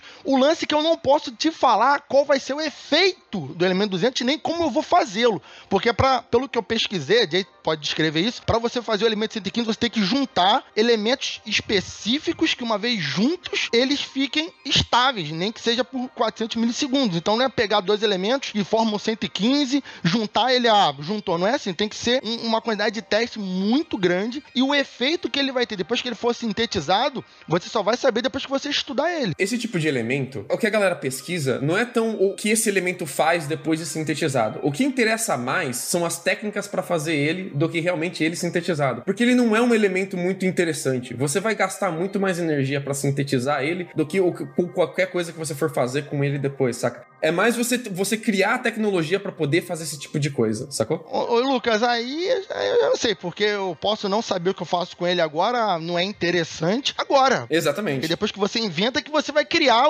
um interesse por ele. Não, é, mas eu tô, eu tô explicando agora mesmo, agora. Eu quero ouvir a Jay. Jay, por favor, fala. é, então, eu vou explicar, porque a gente tá falando do, do, do elemento 115, 115, e a gente não sabe o que, que ele, como é, como é que aconteceu ele. E também queria falar, como o Ivan trouxe sobre a antigravidade, eu vou explicar um pouquinho dela também pra não ficar tão místico e absurdo, porque a gente já estudou, tá? Então vamos lá. O, ele o elemento 115, agora ele é chamado de Moscovium, porque ele foi, entre aspas, descoberto lá na, na Rússia. Então ele foi canonizado dessa forma. Ele é um elemento muito radioativo e o, o isótopo dele mais estável é um Moscovium 290 e ele tem, a gente tá falando da meia-vida dele, quanto tempo que ele dura, é de mais ou menos 0,65 segundos. Ou seja, apareceu, desapareceu, entendeu? Piscou, já era. Ele também ele tem algumas propriedades muito semelhantes com elementos que a gente já conhece. Por exemplo, nitrogênio, fósforo, o bismuto. E como o, o Lucas já falou, agora a gente já conseguiu fabricar ele mais ou menos 100 átomos de Moscovio. Então já, já tem bastante coisa, entendeu? E o número de massa dele, ele é bem pesadinho. Ele tem lá 290, né? Como eu falei ali, que o Moscovio mais estável, entre aspas, é o 290. Então, como é que ele foi criado? Eles pegaram um átomozinho de americício junto com um de cálcio e bombardearam os dois, tá? Daí, eles começaram a decair. Eles formaram Moscovium e quando o Moscovium é formado, ele é decaído em niônio, que é bastante usado. Qual, em qual é, área é usada, Lucas? Você sabe? O niônio? Ele é usado para quê? Eu não consegui achar. Eu sei que ele é bastante fabricado. Enfim. Para fazer nave para viajar no espaço. É para isso que, é usado. O Niônio seria o 114 ou ele Não. Para, cai para o Niônio ele é, é 113 e ele vai decair numa fração de segundo também. É o niôbio. Nióbio! e sobre a, as anti. Não é antigravidade, meu Deus, é a antigravidade. Então, o que, que é antigravidade? E o que eu acho que foi uma coisa muito simples o que ele pensou. Não é uma coisa absurda, não. Porque ele tá usando mecânica newtoniana. Ação e reação. Quando você pega uma coisa que dá impulso pra frente, você tem uma reação de uma coisa que vai para trás. Então, o que ele tá falando da anti, antigravidade é basicamente uma coisa que não vai ter reação, só vai ter ação. E é o que acontece com a nossa energia escura. O que, que é a nossa energia escura? O nosso universo universo ele tá se expandindo. Se ele tá se expandindo, tem uma força puxando o nosso universo para fora. Então ele é contra a gravidade, você entendeu? Então não é uma coisa tão absurda dele, ter se pensado em 1990, não. Para mim é basicamente física básica. Se você tem uma noção, que eu acho que ele tem, porque ele construía muita coisa de mecânica, entendeu? Então já era, ele matava rapidinho. Pra dar um exemplo de como é simples a parada de, de antigravidade, o que a gente tem de teoria de antigravidade começou colocando um sinal negativo na fórmula da gravidade. É isso. Você coloca um sinal uhum. negativo, não tem nenhum pressuposto, nada na natureza que diga pra gente que não pode. A gente coloca um sinal negativo e tenta estudar o que acontece se aquilo for o oposto do que a gente acha que é. E daí surgiu a ideia de antigravidade, e hoje a gente já tem teorias muito mais robustas que comportam esse tipo de coisa, mas é um comportamento que a gente ainda não encontrou na natureza. Nada nem sequer parecido.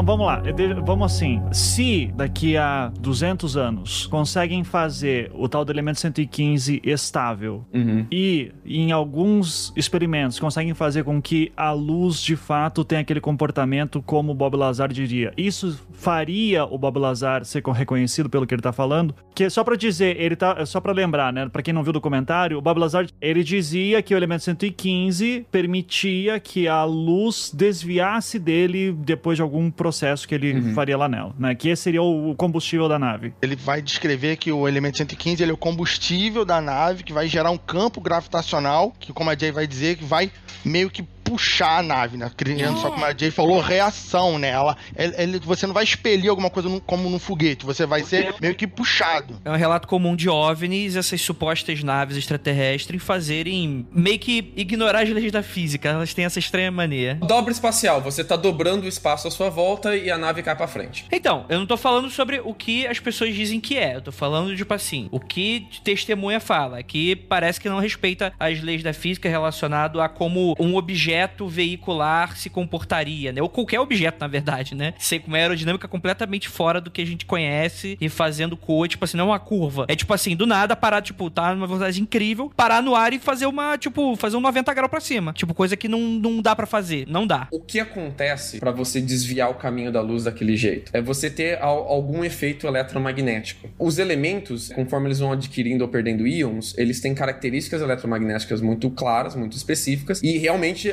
você tem um efeito da luz, mas não daquele jeito que aquele teste, aquele vídeo que o Corbel estava mostrando. Esse tipo de coisa que a gente vai analisar no laboratório não, não é feito daquele jeito e não é esse o tipo de reação que aconteceria, por exemplo, entendeu? Então por, não é questão de o, o elemento 115 tem algum efeito na luz, todos os elementos têm. A questão é o tipo de reação que isso tem e aquilo que ele colocou ali da luz simplesmente se movendo para direita, nenhum elemento que a gente conhece faz. Se fizer aquilo é muito estranho porque a gente não tá entendendo direito realmente o que tá acontecendo. Parabéns para ele se ele adivinhou isso, mas a, o elemento 115 não tem esse efeito na luz daquele jeito. Nenhum elemento tem, não é esse o tipo de teste que a gente faz para saber isso também, sacou? Sim. É, eu me pergunto assim, às vezes, o que, que seria necessário para um cara desse ser reconhecido como, olha, viu, eu falei a verdade. Eu faço uma brincadeira com os meus alunos, né, que é, quando eu vou dar aula de, eu dou aula de história da arte e daí eu geralmente falo assim, gente, vou, quando eu vou dar aula de Egito, eu digo, gente, o meu sonho é um dia chegar aqui e falar, galera, para tudo,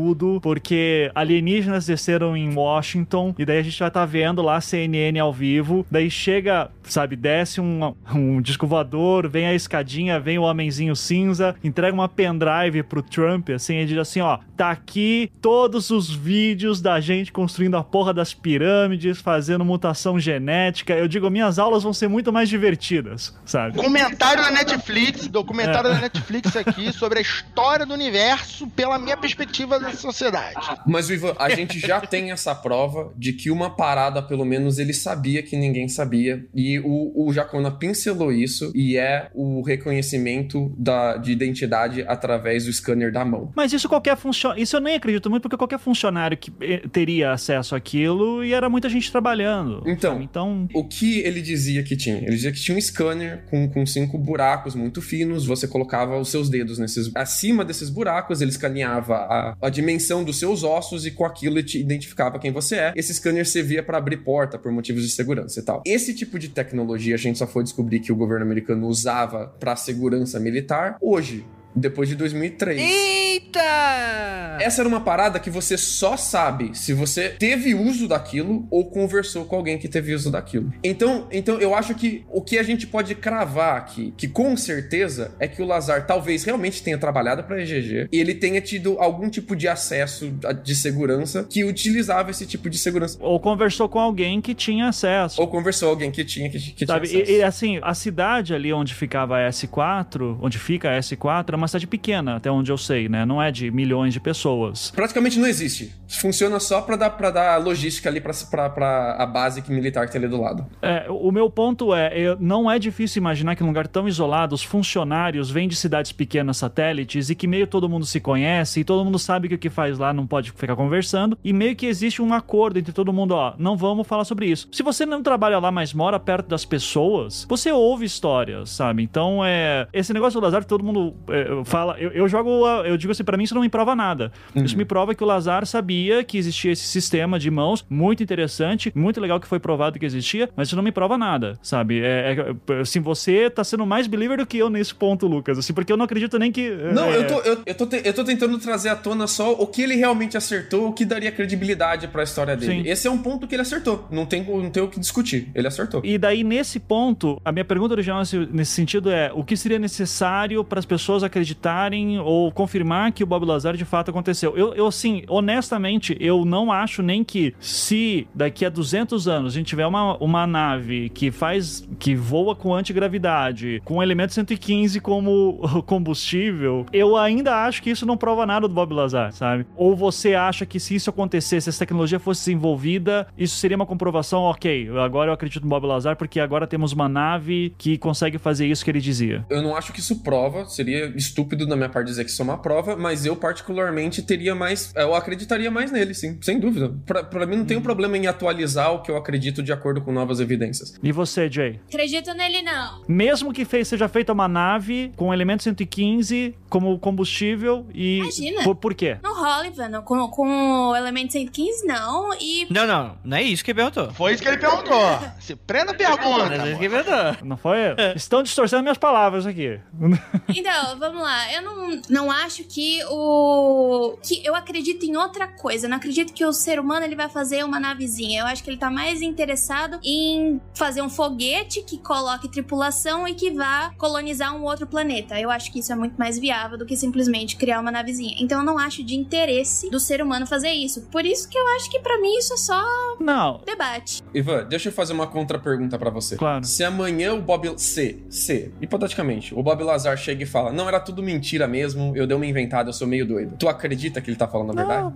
Não, não, eu não acredito nem desacredito. Eu só acho a história dele muito interessante, entende? Esse é o ponto. Porque, de novo, se o cara me fala assim, olha, eu vi um réptil andando e ele começou a falar comigo, eu digo, esse cara é louco, sabe? Eu, eu sou muito preconceituoso nesse sentido. Eu não vou, pra mim, sabe? Eu respeito muito questões de religião, principalmente, mas, cara, com ufologia, aqui é navalha do Cam muito foda pra mim, sabe? Do tipo, velho, eu não duvido que tem UFOs, é, OVNIs e tal, tem coisas muito estranhas, tem uma série de vídeos que o governo americano lançou recentemente, o New York Times fez uma série de matérias sobre isso que são muito instigantes, tem uma série de documentos saindo sobre isso. Isso não me prova nada. Só me prova que a gente tem um fenômeno que a gente não entendeu ainda, que inclusive pode ser tecnologia de outro país, pode ser robô, eu não sei, tá? Meu ponto só é, tem incoerências na história do Lazar que eu não vejo com histórias de mentirosos normalmente, não vejo, e ele é um personagem pra mim muito fascinante. Pode ser que seja tudo mentira. Se for tudo mentira, ele conseguiu mentir nos pontos. Ele é um ótimo contador de histórias, ele nunca escreveu um livro de contação de histórias, entende? Eu acho que você tá, tá levando um ponto de vista, que você tá ignorando um ponto de vista aí. Qual? Que é o fato de que o Bob Lazar realmente acredita no que ele tá contando. Acredite na própria mentira,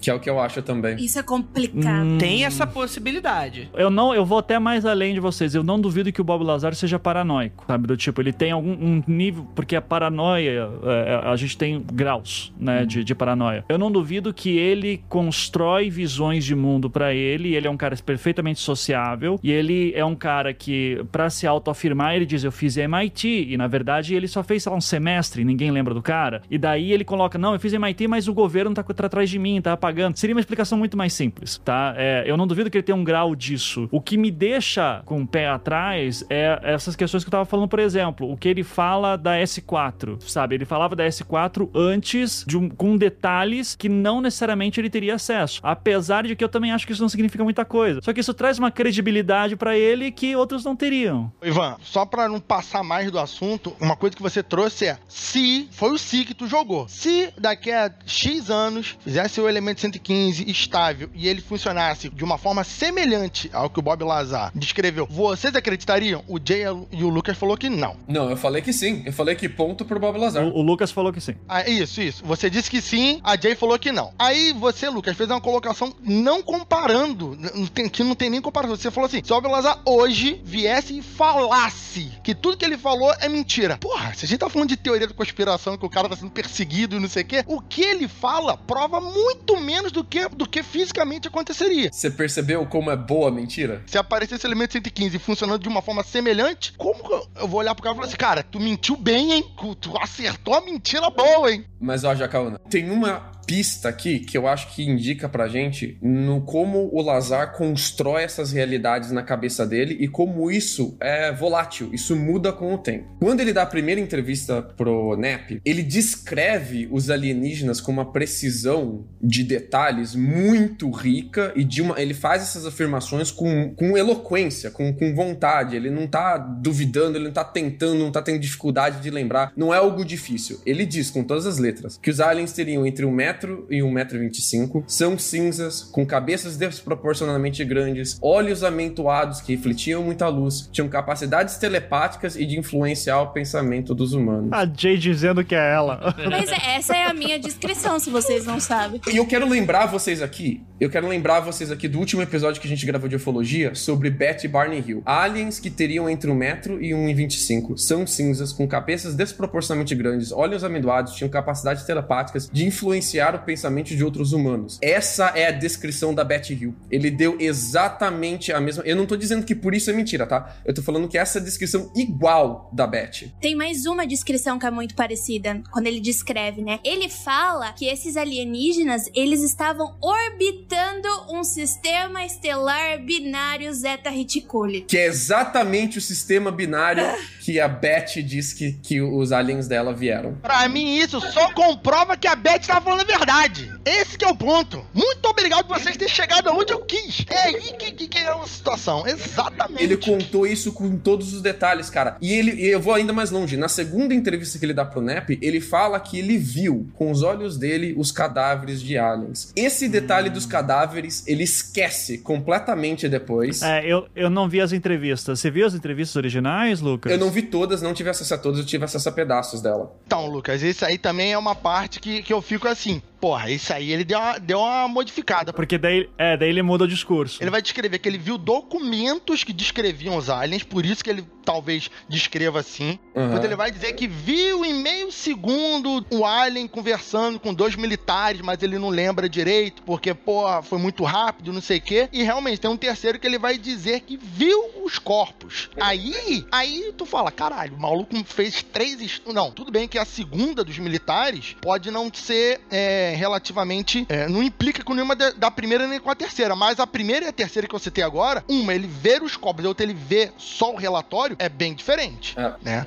E, e, eu acho engraçado que em 2020 é, ele fala como se isso fosse um detalhe pequeno, que talvez ele tenha visto um boneco, que ele, ele não tem realmente certeza. Mas essa incerteza que ele transparece hoje com tanta clareza era uma certeza forte, cara. Ele falava isso com convicção. Ele queria te convencer disso antes. Então ele traz pra gente a história de alienígenas com uma descrição física que já existe, de uma estrela que já existe, de uma. Essas duas descrições, de uma mesma história que já faz parte do lore americano Inclusive, ele dá um detalhe uh, quando ele vai dar entrevista depois para uma outra rádio. Ele fala que os lores de ufologia estão corretos, exceto pela altura dos aliens. Eles são um pouquinho mais altos do que a galera acha Porra, que é. ele, ele é uma pessoa que ele conhece o lore de ufologia, cara, sacou? Isso Sim. que é o foda. Ele. E nunca ninguém confrontou ele do tipo, senhor Lazaro, você tá falando isso aqui em 2018, 2019, mas aqui, ó, tá entrevista de 89. Sabe por que não? Ele é uma pessoa de difícil acesso, porque você você precisa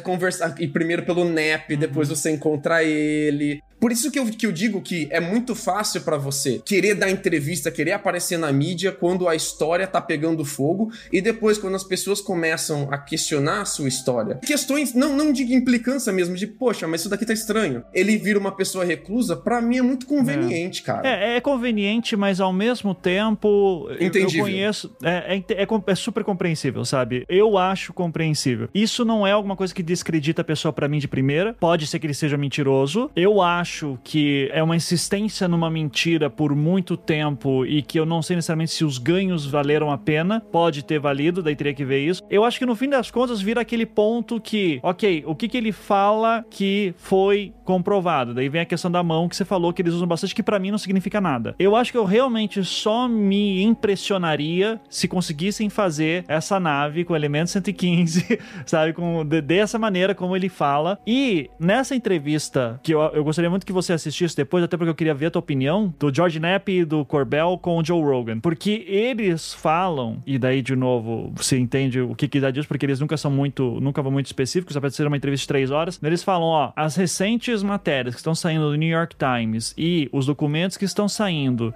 do governo dos Estados Unidos, inclusive com os vídeos lá do Commander Fraser, se não me engano, do, das naves e tudo, você vê ali elementos que confirmam coisas que o Lazar estava falando falando de comportamento dessas naves lá em 89. Veja, eu, novamente, eu não sei, é muito genérico, é uma coisa que me incomoda muito que eles falam, é muito genérico. São pegar eventos absolutamente isolados e dizer que tudo faz parte de uma grande coisa, eu não gosto disso. Que nem o Jacaúna falou, eu quero muito acreditar que o que o casal Rio tava falando tem a ver também com as mesmas pessoas. Eu acho que seria incrível, minhas aulas de história seriam muito mais divertidas, mas ainda assim eu eu fico com uma pulga atrás da orelha. Eu acho que eu só acreditaria mesmo com esse elemento 115 sendo feito. Mas eu fico muito curioso em ver o que, que esses documentos novos aí que o, o governo americano tá soltando, inclusive vídeos, e como que eles tentam fazer essa ligação. O problema dessa entrevista do Joe Rogan, só para encerrar, Lucas, já pra te avisando, é que, como todo bom papo de ufologia que vai longe de três horas, os caras daqui a pouco estão falando do Skywalker, do, eu falo Skywalker Ranch, não, é o... Rancho Skinwalker. É foda, é Rancho foda. Skinwalker. O, skin, o Rancho Skinwalker, eles falam, depois o casal Hill, eles falam também. Então eles começam a juntar um monte de coisa, e, e daí eu digo, putz, aí que você me perde, sabe? Porque para mim é, olha o fato isolado do Lazar, e como que a gente comprova isso ou não. E o tentador em tudo isso é o que ele, é que, que ele fala é, olha, esquece a parte de documentos, esquece a parte de currículo, es- esquece tudo isso. É, ele meio que diz assim, o tom do Lazar todo e do Nep é, um dia vai ter uma nave assim e vocês vão, vão ter que acreditar em mim no que eu tô falando. É mais ou menos assim. Ou ele até fala, se não quiser acreditar, não acredite. Ô, Ivan, quando geralmente estão falando sobre ufologia, a gente vai comparar. Ah,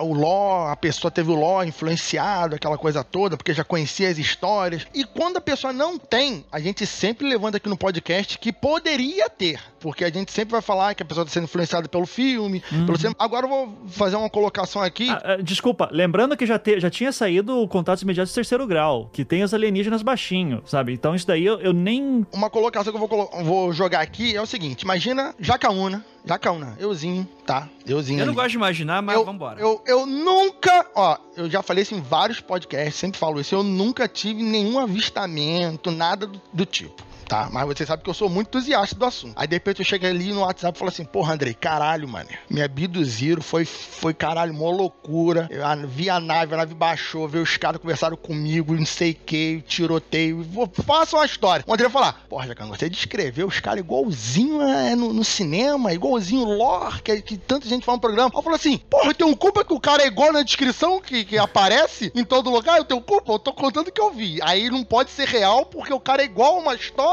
que contou, não sei o momento. Aí então eu tô mentindo porque a minha história parece com a história de outra pessoa. Eu não entendi, sabe? Então assim, desacreditar. Eu Acho que a gente tem que lembrar de um detalhe aqui, Jacaúna. O NEP falava de ufologia no Coast to Coast. Ele era host do Coach Coach desde que ano, você sabe? Ah, eu acho que é desde. Se eu não me engano, é desde 53, mas não, não dá. Desde 53? É. Caralho, ele tem 90 anos esse cara, meu Deus do céu. Não, peraí. Peraí, peraí, deixa eu, deixa eu ver rapidinho. Não, ele nasceu em 53. Lucas, ele nasceu em 53, não, não me assusta. Ele falava sobre ufologia, mas o programa dele não era sobre ufologia apenas. Ele falava sobre N assuntos, Isso. né? Ufologia. Depois, depois do Bob Lazar, que ele começou a ser um cara da ufologia, uma E- referência desse sentido. Então, mas o, o Lazar procurou o Nep, que era um cara que já falava desse assunto, e o Lazar já era um cara que frequentava círculo de ufologia. E tanto, tanto que depois, quando ele vai dar entrevista pra revista de ufologia, não é através do Nep. E um dos motivos que o Lazar diz que ele saiu desse projeto da S4 de fazer engenharia reversa em alienígena era por causa que ele tinha trazido um grupo de amigos deles pra filmar os testes em, lá no deserto. Então, à noite, Sim. ele trouxe um grupo de amigo deles mais de uma vez. Ele cita. Lucas, não, não foi desse cara aí que entrou o que era o presidente da Learjet, uma parada dessa aí? Isso, esse mesmo. É, ele, ele trouxe os amigos deles pra gravar os testes com os discos voadores que funcionavam e eles teriam feito filmagens desses testes mais de uma vez. Ele cita pelo menos três vezes. Então, tipo, o Bob Lazar já era um cara que curtia ufologia. É, não, desculpa, Lucas. Eu tô aqui, pelo que eu tô levantando, o, o NEP entrou no Coast to Coast, tipo, nos anos 2000. Então eu acho que ele vai pro Coast to Coast por causa do trabalho que ele faz. Não, é o, é o contrário. Ele já, ele já participava do Coast to Coast, mas eu não sei se ele participava, participava como âncora. Isso quem diz é o próprio Nep, cara. Então, tipo. Você sabe aonde? Que, que o que eu tô achando aqui é outro, mas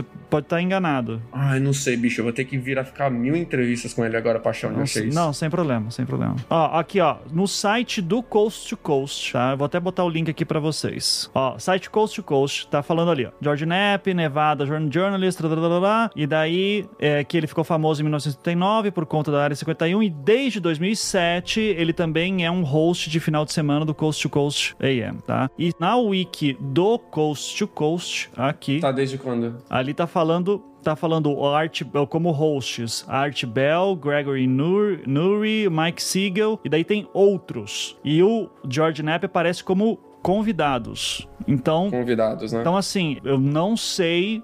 Porque essa informação que ele, se fosse host do Coast Coast, Coast na década de 80, eu ia dizer, porra, foda. Mas uhum. é, não me parece, porque o Coast to Coast, tô vendo aqui, foi criado em 1984 pelo Art Bell, e o Sim. Art Bell. É, isso não impede que. Isso não impede que o cara fosse um convidado frequente e que só depois foi feito um convite para ele integrar, porque ele, afinal de contas, é um cara extremamente mercadológico. Mas o que eu tô entendendo aqui, pelo que eu tô achando, é por isso que eu pedi a fonte do Lucas, se você achar isso, depois me passa. E até, até legal, e vou trazer isso, porque o meu argumento era que o Bob Lazar teria, tra teria trazido isso pro, pro NEP por causa do Coast to Coast, e se o que o Ivan tá falando tá certo, isso não faz nenhum sentido. Uhum, é. Então, se o que o Ivan tá falando mesmo confere, isso não faz nenhum sentido. Eu fiquei com essa impressão por causa do NEP tá? Por causa do, do quando o Nep tava explicando a história de, de como a carreira dele estava envolvida com o Bob Lazar. Então talvez tenha sido uma falta de eu ter entendido ele direito ou dele ter explicado direito, ter falado por cima só e ter embananado as coisas tudo junto. É, tem, tem um monte aqui de shows que, assim, ó, tem no, no site aí do Coast to Coast, na página do George Knapp, uhum. tem até inclusive as últimas participações dele. Daí a mais antiga que aparece aqui, eu não sei se tá tudo linkado, mas tá ali 2006, falando sobre o Skinwalker Ranch, justamente. Então. Que é antes dele ser host em 2007 já, né? Isso, aham. Uhum. Inclusive, vale a pena relembrar o que o Lucas já comentou, tá? Lá no começo, o Andrei também comentou, que o pessoal tá brincando aqui sobre ele parecer o Stephen King, aquela coisa toda, que as histórias dele só não são tão boas. Mas, gente, as histórias do Bob Lazar são muito poucas, muito poucas, sabe? Ele não tem uma coletânea coletânea de histórias fantásticas sobre ufologia. Ele tem algumas informações e elas basicamente, tirando uma discrepância, outras elas se repetem, né? são iguais. Ele não tem tipo 20 horas de vídeos ou livros sobre, ele tem poucas histórias detalhadas, né, variando um pouco esses detalhes, mas as histórias no geral são as mesmas. E o que a gente tá discutindo aqui é essa a veracidade dessas poucas histórias dessa experiência que ele teve. Ele ficou na, na S4 menos de um ano, né? Ele entrou em 88, saiu em 89 e o fato de serem poucas histórias e de ele dar respostas específicas que me encantou. Agora, se o que o Lucas tá falando é verdade, eu vou verificar as, depois os, as entrevistas originais do Lazar. E se de fato, em 89, ele dizia, não, porque porra, os caras têm uns 50, falam bom dia, tem um lá que é meio mal-humorado e o caralho, e de repente ele começa a mudar isso, hum, daí é aquele ponto, ele tá se adequando, sabe, aquela coisa meio darwinista de se adequar. Tá deixando o discurso mais razoável para ser vendável para pra 2020. Ao mesmo tempo, eu posso entrar numa teoria da conspiração que eu digo, não, ele viu que isso aqui ele começou a ter muito problema, então ele parou de falar tudo isso, daí um dia ele vai falar de novo, ou ele tava falando relatos de outras pessoas, porque ele tava em condição de anonimato, então ele pegou vários relatos do que ele ouviu, e ele só tá falando que ele pode provar ou não. No fim das contas. É, você pode dar qualquer coisa, né? É. é por exemplo, tem, tem, tem, um relato desse na Netflix que agora eu não lembro se é, uma, se é um vídeo antigo ou novo, acho que é um novo, que ele vai afirmar, ele diz: olha, eu nunca nunca vi o ZT passando andando na base. É agora de 2020. É, é o novo, né? Então ele fala assim: eu nunca vi o ET andando, passando. Aí ele vai comentar isso do que, que viu de relance, muito breve, que ele acha que ET é um boneco, né? E ele não sabe se é de verdade, mas que ele escutou os militares se referindo ao que seriam os ETs como as crianças, né? Por causa do, do tamanho dos banquinhos, da nave e tal. Mas ele vai dizer que ele nunca viu, viu andando ali nem nada. Mas e a história dos documentos do dossiê que os americanos serem entregados para ele. Pois é, isso também é meio absurdo. O cara chegou ontem, já toma um malote de documento alien, toma essa porra e lê esse caralho todo. Aí também é meio difícil, né? Não, mas uma coisa que eu ia comentar era o seguinte: vamos dizer assim que o cara trabalhou um ano. Pode ser 10 meses, 11 meses, enfim, vamos, vamos arredondar pra um ano. Não é esquisito ele só ter isso para contar? O que, que ele trabalhava lá? Qual era o processo? Qual era a rotina? Isso é uma das coisas que eu faço eu acreditar nele. Porque Sim. se você tá trabalhando com engenharia reversa e você quer controlar a informação e você justamente não quer que muita que tenha alguém que saiba muito ou poucas pessoas saibam todo o processo, isso para mim faz total sentido. Ele vai dizer que vai muito compartimentado as informações. É, então ele é vai muito compartimentado. Não, eu entendo, eu entendo e eu concordo, eu concordo com isso. A minha questão não é essa. A minha questão é o seguinte: ele, é que as informações é que tinham discos voadores, que tinham bundinha de criança assim, tinham, que tinha o, o elemento 115 que tinha antigravidade. Ele também vai descrever, olha só, mais uma coisa que ele vai falar, que ele vai dizer que tem galões de combustível que ele provavelmente ele disse que era o 115. Que foi cedido pelos alienígenas. É, supostamente, porque não dava pra sintetizar. Porque a gente não sabe produzir. O que, que ele trabalhava lá? Andrei, ele vai dizer que nesses galões tinha um, uma espuma que circundava os galões. Que ele vai mostrar, parece um pedaço, agora eu não lembro qual, do, qual parte do documentário, e isso vai ser aerogel. Isso aí é bebida, você coloca ali o, o cu de burra, ali, o salzinho em volta do, do copo. O que ele dizia que era a profissão dele exatamente era desmantelar o motor. Ele tinha que abrir o motor. Que é isso que é engenharia reversa. Ele tinha que ir lá, desmontar e ver. Ele não tem um des... Ele não consegue desenhar o que ele tava mexendo? Desenhou, Ele Andrei, mas o que desenhou. mais tem? Ele desenha isso até em guardanapo de barro, ele desenha isso. Ele desenha assina ainda, André. A galera vende essa porra.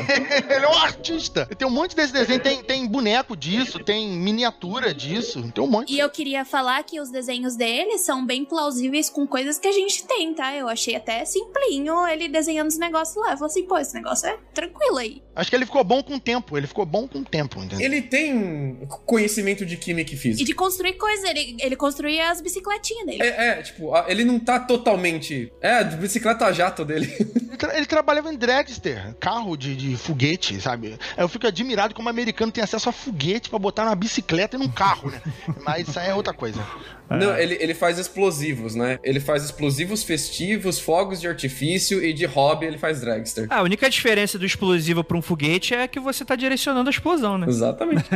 O Lazar, ele também deu, junto com o diretor lá, ele deu também uma entrevista pro Joe Rogan, que eu acho, inclusive, melhor do que o documentário. E nessa entrevista, que ele tá com enxaqueca o tempo inteiro, fala, ah, tô com enxaqueca, foda. Tem uma hora lá que ele fala uma parada que pra mim é absurda, né? Que, ele, que eu fiquei maluco, eu disse assim, não, vocês não me forçam, Que ele diz que tinha arqueólogos, que ele lembra de uma vez ter visto alguns arqueólogos que estavam falando de uma nave que tinha sido desenterrada, mas que ele não tem certeza sobre isso. Quando ele diz não tem certeza sobre isso, eu não quero forçar, eu digo, tá, então não fala, porra, né? Tipo, Não fala, porra, jogou isso aí e aí ficou agora. Mas ele, ele fala que ele recebeu um dossiê quando ele começou a trabalhar na C4 que explicava a influência dos aliens na história da humanidade em pelo menos 10 mil anos e todas as religiões teriam tido algum tipo de influência dos alienígenas. E isso daí já tinha vinha visto lá do, do Chariot of the Gods também, já era uma coisa comum antigamente, né? Exatamente, mas é uma parte que, ele, que faz parte da C4, faz parte do trabalho dele. Lucas, essa parte do dossiê, se ele fala que recebeu um dossiê, pelo menos eu imagino o seguinte: a Jay de repente pode me falar sobre esse tipo de trabalho. Tu tá num laboratório, você chega agora, um cientista novo no, no laboratório, num projeto que já existe, que já tá em andamento. Esse cientista que chega agora, muito provavelmente,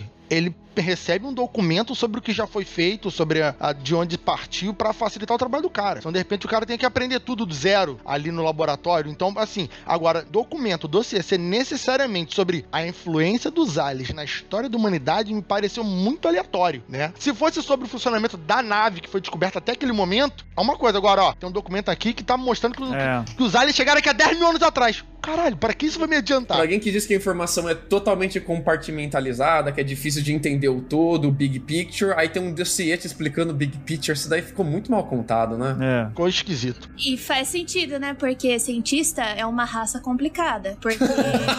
Não, deixa eu contar, porque eu tô lendo sobre Newton e eu quero sacudir aquele lindo. Porque ele escrevia em anagramas, pra ninguém saber o que, que ele tava escrevendo. Ele tinha a tretinha dele com o Hulk e ele simplesmente deixou de escrever sobre ótica porque não queria que o Hulk lesse. Então, faz sentido que as coisas sejam assim, infrações pra que nem todo mundo saiba, porque é como as coisas funcionam às vezes no meio científico. Tem uma parte dessa entrevista do Joe Rogan que ele faz uma metáfora que eu acho muito legal, que tem a ver com que isso que o, o, o Andrei falou, uma analogia, né? Ele diz assim: olha, a melhor maneira que eu posso descrever o nosso trabalho era como: imagina se você pegasse uma máquina do tempo e jogasse um reator nuclear na era vitoriana, para os caras pesquisarem. Nessa entrevista aí com o George Knapp, ele já fala, o George Knapp fala assim: não, imagina que você pega um celular e dá para uns macacos, assim, tipo, e manda eles verem. Só que a questão do reator nuclear me parecia mais interessante nessa discussão porque o Lazar ele descreve assim: olha, a gente não tinha noção se aquilo era perigoso, a gente não tinha noção se aquilo lá seria difícil, se ele poderia matar alguém. É, é algo que o governo americano mandaria alguém fazer, né?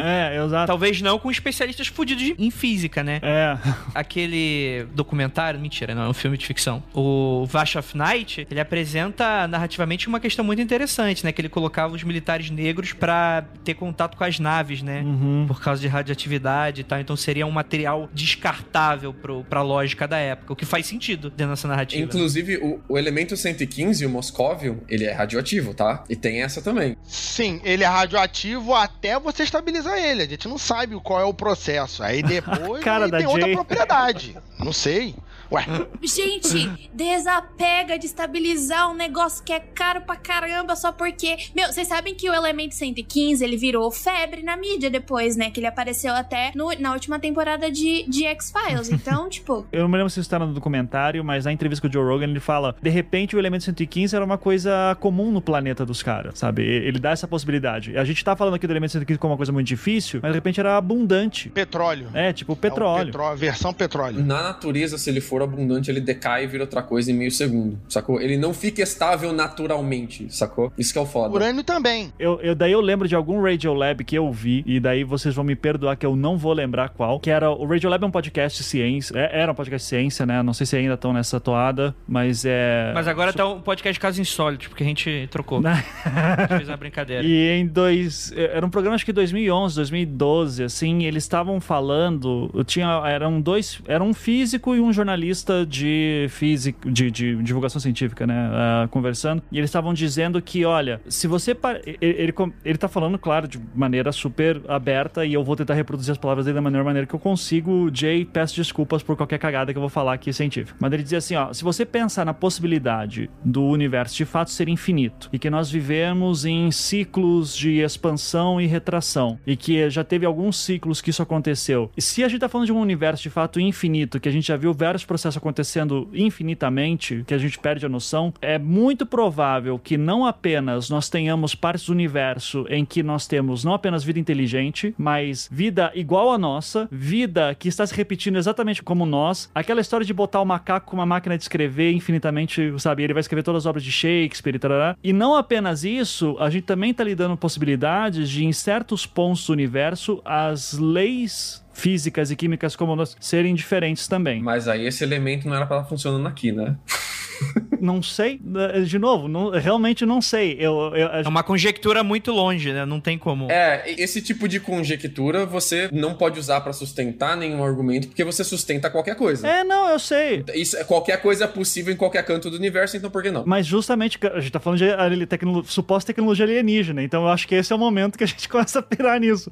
Eu fico sempre nessas horas imaginando o que seria. Tem aquele livro maravilhoso do Neil Gaiman, né, que virou série, o Belas Maldições. E eu lembro dele falando da, das previsões da bruxa, né? E a bruxa falando dos quatro cavaleiros do apocalipse, né? Que daí seriam motoqueiros. E daí alguém em algum momento fala assim: você tem que imaginar que é uma bruxa no século não me lembro qual, em que ela faz essas visões, então ela tá tentando ler essas visões do futuro dentro dos limites dela. Então os quatro motoqueiros são os quatro cavaleiros. Eu não sei como que a gente consegue, se de fato, vamos partir do princípio que o Bob Lazar tá falando a verdade. Eu não sei se a gente tem sequer capacidade de imaginar essa tecnologia funcionando, se a nossa física é capaz disso. Sabe, televisão 4K com nanotecnologia é uma coisa que seria inexplicável para alguém no século 18. Então é dentro dessa dessa possibilidade e teria um monte de físico e químico para dizer não, isso aí nem faz sentido o que você está falando. Então, não, eu queria falar que o que você tá falando, Ivan, é totalmente plausível porque a gente tá com um embate na nossa teoria da gravidade que a gente não sabe se ela tá errada ou tá faltando alguma coisa, entendeu? Então, a física que a gente conhece hoje, ela é que nem aconteceu com a revolução da mecânica quântica, que foi dada em três ondas. Pode acontecer isso totalmente de novo. Tá faltando uma coisa sim, é o elemento 115. É! Inclusive, eu vou deixar uma reclamação aqui com esse comentário de desapega de estabilizar um elemento muito caro, porque se isso acontecesse na ciência, nada mais era feito. Ah, desapega que isso é caro. Põe pra, põe pra uhum. frente que isso aí tá caro. Vamos fazer mais não. O, o Reseta Reticule baniu o capitalismo. ah, tá. Você mesmo sabe que você tá no meio acadêmico, como tá difícil ter... Você tá na pós, né? Eu não frequento isso não. Esse ambiente é de drogas. Eu não frequento isso não. Tá muito difícil pra gente fazer qualquer tipo de pesquisa, sabe? Então a gente é basicamente uhum. barrado. Por mais... Por isso que eu tô falando pra você desapegar. Eu tô, eu tô vindo aqui com uma mente pessimista, porque é o que está acontecendo no meio da ciência agora, entendeu? Sim, Jay, mas isso é o Black Budget nos Estados Unidos. É o orçamento secreto que a gente já falou em outro podcast aqui. É, é outro dinheiro isso aí. Esse é o dinheiro particular. Inclusive, deixa eu, eu, eu, falar uma impressão que eu tenho muito forte do que vai acontecer daqui a um tempo. Cara, eu acho que essa história do Bob Lazar ainda vai dar muito pano. E eu não duvido, de verdade, que o Elon Musk entre nessa porra de Element 115. Porra, agora tu falou, o Ivan, o Ivan está aqui pra me representar pesado, filha da mãe. Vou te dar um abraço. O, tu, o, o Tuan Omori ali no chat falou exatamente a mesma coisa, porque, cara, o Joe Rogan é muito amigo do Elon Musk. O, e o John Rogan é muito amigo uh, dos caras do Bob Lazar agora. Então. E o Elon Musk é um idiota suficiente para cair em pilha errada. Eu sei! Toma dinheiro, é? Vai, quer dinheiro nessa porra aí? Toma, toma, joga, joga. Vamos botar isso no foguete pra ir pra Marte. Vambora. E daí, e o pior é que o cara ainda fala. Cara, o Elon Musk tava falando de, de minerar asteroide pra que, sabe? Os caras estavam com umas ideias assim. Então, o cara ainda consegue investidor se duvidar para dizer: olha, eu vou testar aqui um novo combustível que se eu conseguir produzir isso e de fato for real, e cara, o que não deve faltar é milionário, bilionário que acredita em UFO, a fim de dar uma grana para tentar fazer esse elemento 115 para ver se funciona dentro dessas condições para ser um novo combustível que revoluciona as viagens. Eu realmente eu não duvido que isso aconteça. E daí, Jay, daí a gente, daí a gente vai fazer um novo mundo freak, que eu quero ver que você lendo esses papers com os resultados. O, o mundo freak do Jacaúna maluco, o Jacaúna ficou louco. Aí o Jacaúna fica aqui girando, maluco da Você porra. tá certo, Ivan, porque o que, que, que eu tô fazendo? Eu deveria estar trabalhando com isso, não com educação e divulgação científica, porque não dá dinheiro. Você cometeu mesmo do que eu, Jay. Você, você se lascou igual eu, entendeu? Tinha que estar tá fazendo documentário pra Globo, essa porra assim. Né? eu vou falar pro Ivan o que eu falo para todo mundo no mundo freak. O ceticismo saudável é aquele ceticismo que questiona afirmações extraordinárias, pede por evidências extraordinárias, mas quando essas evidências são apresentadas, você muda de crença sem problema. O, o ceticismo que não muda de crença quando novas evidências são apresentadas, ele não é um cético, ele é um babaca, ele tá atolado na própria opinião dele. Isso dá muito problema de, de avanço tecnológico e avanço teórico. Você, exatamente, as evidências novas vão, vão aparecendo e você vai trocando de opinião naturalmente. Não tem, você não pode ter medo de errar por causa disso. Você é um, você é um completo ignorante se você ficar preso na mesma opinião para sempre. Então, se o, as coisas que o Bob Lazar fala vierem a acontecer, ou não precisa nem vir a acontecer, só um indício de que seja mais real, talvez já seja o suficiente para empurrar a gente na direção de acreditar ele. O problema é que o cara não tem uma evidência do que ele fala. Uma. A gente tá aqui há duas horas discutindo um cara que não produziu uma foto, não produziu nada, sabe? Nada. De novo, dentro das condições dele. Você conhece algum whistleblower? Cara, o claro. Snowden, olha o que o Snowden teve que fazer para revelar um segredo gigantesco. E, e, se você contasse que 10 anos atrás, o que, que é uma coisa muito menor do que alienígenas. Uhum. Isso diga-se, mas se 10 anos atrás falasse sobre tudo que o Snowden tá falando, diria, não, teoria da conspiração. E o sacrifício que o Snowden teve que fazer para passar por isso isso. Mas por que eu tô trazendo isso à tona? Veja a facilidade com que a história uhum. dele explodiu em 89 e 90 e se tornou o que é hoje a Área 51. Não se fala de ufologia sem falar em Área 51, certo? Uhum.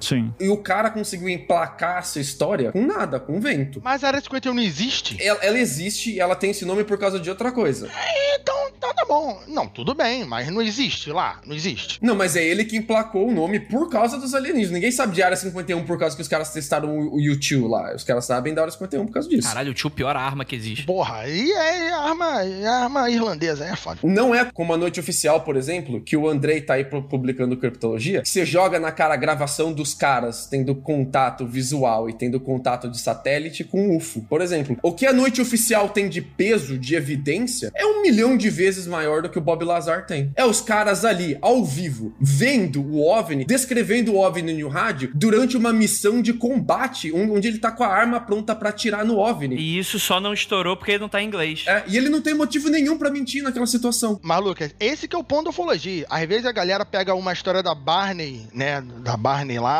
né, da descrição dela, aí pega uma separada, outro relato separado, aí fala assim, ah, será que esse aqui, não sei o quê, mas tem outro. Vai costurando. O pessoal trata as histórias como se fossem histórias isoladas que não tivessem nenhuma relação uma com a outra. Quando você pega a história que o Andrei tá contando no Criptozoologia aí, ah, esse nome é complicado, você pode somar ela e falar assim, olha, o que essas naves fazem parece o que é descrito aqui com Bob, parece que é descrito em XYZ relatos, e eu acho que isso tudo somado é uma história de ufologia que corrobora uma corrobora a outra. Então, a, no meu entender, Jacaúna, as histórias são reais porque elas se somam, não porque elas são completamente diferentes uma da outra.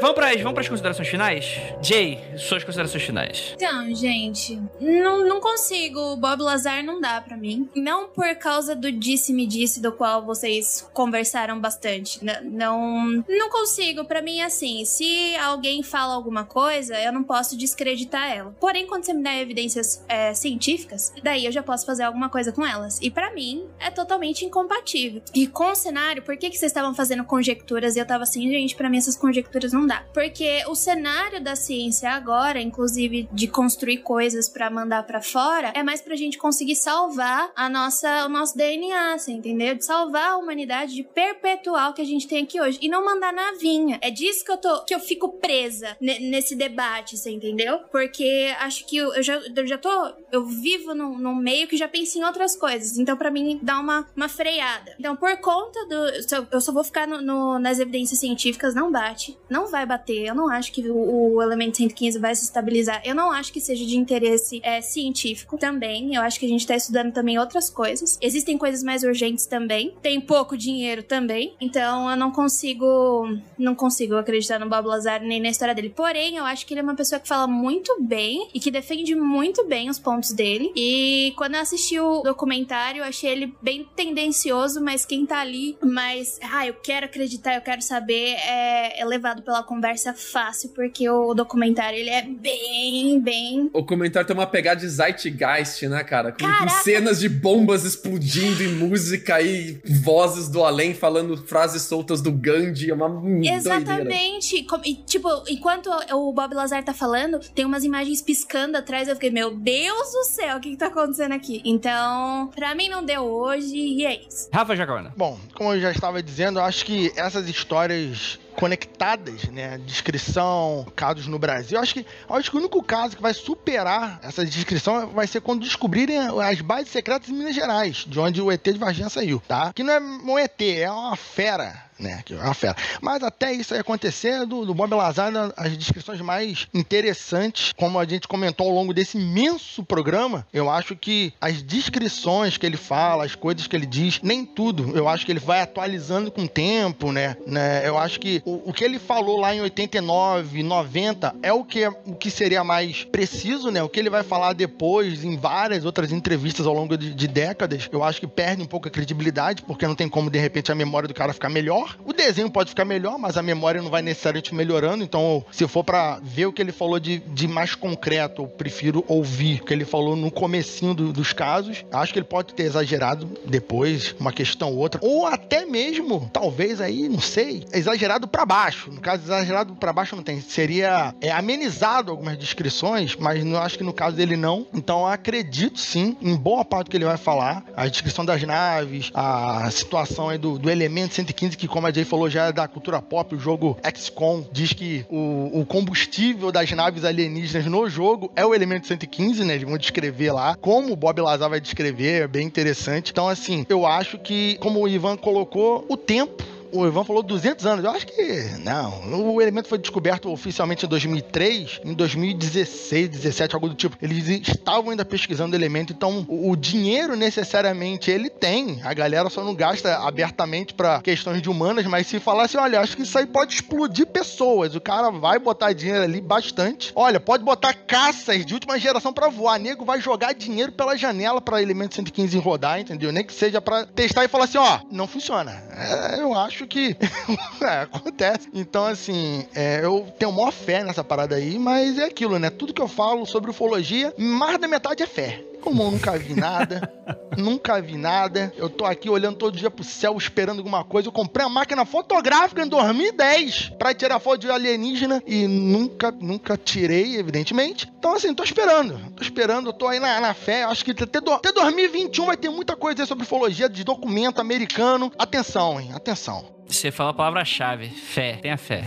Fé, é, exatamente. Eu nunca neguei isso, é fé. Luca Balaminute. Eu acho que o Bob Lazar é um cara que talvez acredite em muita coisa que ele fala e que talvez ele acredite de verdade mesmo e o que ele acredita mude com o tempo de acordo com a situação dele. Eu acho que ele é um cara que tinha contato já com o meio de pesquisa física e química para valer mesmo. Teve algum contato com a pesquisa bélica, talvez através de outras pessoas que conheciam melhor com ele, talvez através dele mesmo, não sei. Mas que ele, ele parece realmente que ele acredita naquilo. É muito, sabe, é muito insustentável dizer que ele não acredita no que ele tá falando, porque ele seria a pessoa mais fria do universo. Ele seria um, um verdadeiro con man, um verdadeiro artista picareta do, do universo. Mas eu, eu, eu quero chamar a atenção da galera, ficar com o pé meio atrás, com o Nep, porque o Nep é o cara que, que tá sempre fazendo uma grana com isso. Ele descobriu como influenciar pessoas com dinheiro de verdade, congressistas, senadores, investidores, a galera empresária, a gastar grana com isso e ele encontrou um nicho da onde ele pode tá, não só a carreira dele não é só baseada nisso, tá? Mas é um lugar onde ele pode fazer dinheiro e pode construir muita coisa ali. E sabe, eu se tem o nome do NEP no meio em ufologia, eu já fico meio assim com a sobrancelha virada. E toma cuidado, galera. Tem, tem história muito mais legal. A gente pode pensar no peso que a gente dá e na nossa energia que a gente gasta com uma história, de acordo com o número de evidências que ela tem, não do quanto fantástica é a história. A história desse cara é fantástica, mas tem histórias muito mais legais, com muito mais evidência, que a gente podia colocar muito mais esforço e dar muito mais credibilidade para elas, como por exemplo a história que o André tá explorando agora com criptologia, que é a noite oficial dos OVNIs, comparando aí com a do Bob Lazar. Mas fica aí, cara, para mim o NEP, sei lá, ele, ele não me desce na minha goela e o Bob Lazar também, cara, me produz alguma prova, Bob Lazar. Eu quero acreditar em você, mas tem que me ajudar, cara. Tenha fé, Lucas. Fé é a palavra. Ivan Mizuki. É, obrigado aí pelo convite e pela conversa. Foi ótimo. Lucas, foi uma honra gravar contigo finalmente. Jay também, né? Obrigado aí por tirar minhas dúvidas. De toda essa conversa e de tudo que eu fiz, eu, eu, eu fico toda hora me, me colocando, tá, o que, que eu acredito, o que, que eu não acredito e o que eu consigo analisar, né? Eu reforço, não, não consigo ainda acreditar que o, em, na questão de, de, de OVNIs em geral e alienígenas, então nem se fala, mas é, eu tenho, assim, pelo que me mostram, o que eu consigo, algumas conclusões que eu tiro, né? Eu acho que ele trabalhou na área 51, e isso, inclusive, detratores dele também não duvidam. Agora, o que ele fazia lá exatamente? Desde, sei lá, era é, faxineiro ou trabalhava com engenharia reversa alienígenas, né? Tem um, um, espaço aí enorme entre uma coisa e outra, então eu não duvido que ele trabalhou na área 51. Eu acho que ele acredita no que ele fala, acho que isso é diferente de mentir, né? É, mentir é um ato consciente, uh, eu acho que ele acredita no que ele fala. Eu não gosto do Jeremy Corbell, o diretor, uh, eu acho que as falas dele, cara, chega tem momentos assim que ele dá as entrevistas pro Joe Rogan, outro cara que eu também não gosto, mas o ele me dá vergonha alheia, assim, ouvir o Jeremy Corbell falando muitas vezes. O maior detrator, que é o nome que a gente não falou aqui, um dos caras que mais tentam uh, derrubar o Lazar é um cara chamado Stanton Friedman, né? O Stan Friedman, que é um cara interessante também se ver, até porque é um cara respeitado na comunidade ufológica, até onde eu sei. E o Friedman é um cara que tentava bater no Lazar o tempo inteiro. E eu vi os argumentos dele, eu não convenci. Eu, disse, eu cheguei, depois de ver o Friedman falando assim, eu disse, tá, é isso que você tem contra o cara? Tipo, eu chegar naquele ponto, tipo, tá, isso aí não me prova nada também. Isso não desprova nem prova. Isso são duas versões conflitantes que, sabe, também me falta papel, me falta alguma coisa, a, a bala na agulha. Então, assim, eu acho que ainda não teve um debunk, assim, forte do Lazar mesmo que me convença 100%. Tanto não tem que o cara tá aí até hoje. O George Knapp, pelo pouco que eu conheço do cara, me parece um jornalista confiável e com um bom método de investigação e verificação. Eu não sei, tá, Lucas? É, eu tô vendo tua cara aí. Mas pelo, assim, pelo currículo do cara, apesar do cara, assim, entrar no Coast depois tal, tipo, de novo, eu, se for pensar nessas questões, eu não posso gravar Mundo Freak, porque, né, eu, eu lido com casos criminais também que pessoas são acusadas de satanismo e tudo, então é, é aqui me, me derruba, de repente. Então eu, eu acho que isso não deveria ser algum problema, né, em si. Mas pelo currículo do cara, pelas matérias, pelo, pelo reconhecimento que eles têm, eu acho difícil eles. Eu vejo o cara falando, ele me parece ser um cara, no mínimo, sensato e cético e com um bom método de investigação e com bons contatos. Eu acho que isso é essencial. O cara tá sempre falando tá falando com, com senadores, militares e tudo, verificando informações, então me parece que ele tem uma preocupação em verificar. A gente não vai saber isso a, a fundo, né? É o problema que eu tenho com o Friedman. O Stan Friedman, por exemplo, ele fala: ah, o, o Lazar não é cientista porque ele não tem artigo publicado. Eu digo, foda-se, isso não quer dizer nada, sabe? É, ainda mais se o cara tava trabalhando num negócio secreto, é obviamente que ele não ia publicar nada. A coisa que mais me incomodou nesse, nessa conversa toda foi essa informação que o Lucas me passou de que ele mudou, ele tirou detalhes de, de, de 89 para 90. Isso para mim me incomoda porque geralmente a memória humana, com o tempo que vai passando, ela vai aumentando. E a gente, muita gente confunde isso com, ah, eu lembrei de detalhes que eu tinha antes. E na verdade, não. A memória é muito mais invenção do que resgate, né? Então, se ele tá, se ele falava coisas na década de 80, na década de 80 e hoje fala menos, como se a memória fosse ficando mais econômica, isso para mim é, é um grande alerta. alerta sabe? Isso é um sinal grande, assim. Eu fico me perguntando quais as intenções, porque isso é intencional. Isso daí é intencional. Você aumentar uma história com o passar do tempo, às vezes não é intencional. Você diminuir uma história é intencional, né? A tua memória pode não... Ainda mais se tá gravado. Se o cara só falava e tudo, mas tá gravado, cara, tá registrado. Vou até dar uma olhada em tudo aí. Ah, quer saber? Eu não vou fazer porra nenhuma. Tem coisa mais importante para fazer. Bob Lazar que se foda também, porra. Ah, merda, né? Então... Mas, nossa, foi muito legal conversar com vocês sobre isso. Obrigado mesmo. É. Cara puta de um causeiro esse filho da puta aí. Surpreendeu zero pessoas. O Andrei, o Andrei está chorando para fazer esse programa sobre o Bob Lazar há anos. Anos que o Andrei não quer gravar isso. Assim, realmente. Alguém, eu falo uma coisa que é inverificável porra, eu tenho que eu tenho que ter a, a pica grossíssima de evidência para sustentar essa parada, porque o ônus da prova é meu. E o primeiro cara que trouxe essa parada aí, tipo assim, ah, ok, tipo, a gente tá desacreditando o cara, então a gente tá acusando o cara. Não, o cara que tem que trazer o ônus da prova é o Bob Lazar, porque é ele que tá acusando o governo americano tá fazendo essa merda. E não tem, né? E eu, eu vou levar um pensamento assim, o Snowden sofreu muito mais por muito menos, né? Que é uma coisa que, que eu fiquei com vontade de falar quando, quando o Ivan puxou isso, eu não falei. É que o Snowden tinha documento documentos, cara. O Snowden tinha. É, então. O Snowden tem documento que não liberou até hoje, é, sabe? É desse nível. Então, tem coisa que a gente não. É, eu acho que são situações diferentes. É, eu, eu, entendo o que você quer dizer. Putz, mas Ivan, cara, o cara tá. Só que é. Sabe, o, o Snowden tem. O, o, governo americano não sabe que o Snowden tem. É desse nível. Não, eu entendi, eu entendi, eu entendi. Tipo assim, então, tipo assim, existe, a estratégia seria que, como o cara não tem prova, então a estratégia seria ridicularizar. Só que é o seguinte, bicho, o cara tá fazendo desenhozinho de motor alienígena. Qualquer, qualquer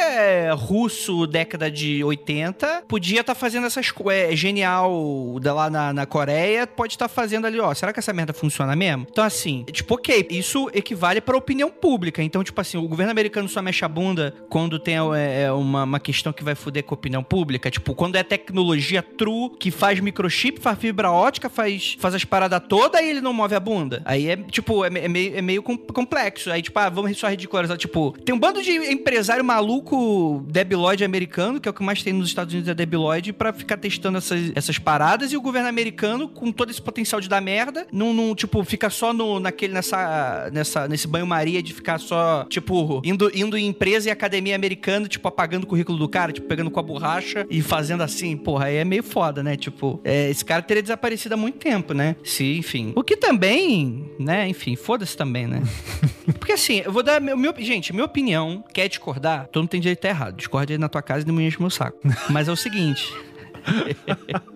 o que eu acho o seguinte, mano. O problema é que a gente tá lidando com folclore. Esse é o maior problema dessa porra. E isso eu acho que é o mais bizarro dessa história, porque tem realmente alguma parada acontecendo. A gente não sabe o que é. A gente não tem ideia do que seja. E é isso que eu, eu, eu brinquei no início do episódio falando dos Estados Unidos. Cara, Estados Unidos, o americano, ele quer ganhar dinheiro. Ele não quer descobrir nada. Ele quer ganhar a parada do dinheiro dele. Tipo, a gente devia estar tá muito mais preocupado. O que, que a França tá produzindo? O que, que o Uruguai tá produzindo? O que, que a Inglaterra tá produzindo? Produzindo. Cara, o que, que a China tá produzindo? Outro dia a gente tá. Saiu a matéria aí que os Estados Unidos quer começar a colocar dinheiro de novo em investigação de OVNI. Produzindo o que que você fala, Sei André? lá, porque o André, o André já não sabe o que tá falando, não, cara. O André já perdeu o controle. Produzindo conteúdo ufológico, você fala? Estudo sério, de, estudo sério de ufologia. Conteúdo ufológico. O ah, tá. que, que, tá, que, que tá produzindo? Porque assim, tem alguma coisa acontecendo nos céus e em algumas áreas a gente não sabe o que, que é. Eu me convenci produzindo criptologia. Claro, cada um pode levantar a teoria cética e tal. É, é o que eu acredito.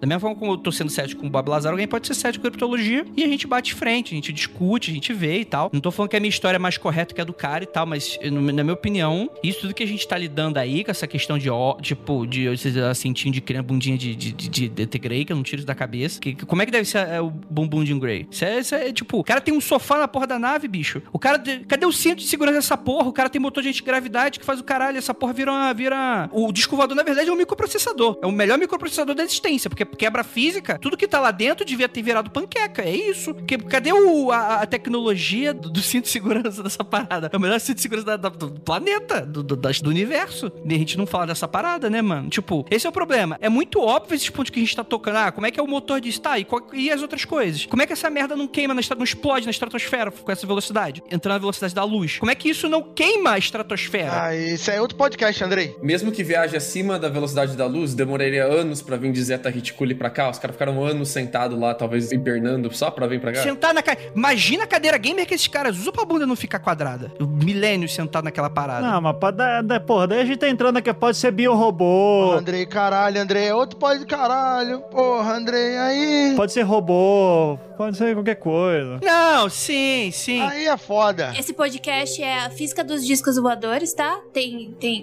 Zoeira.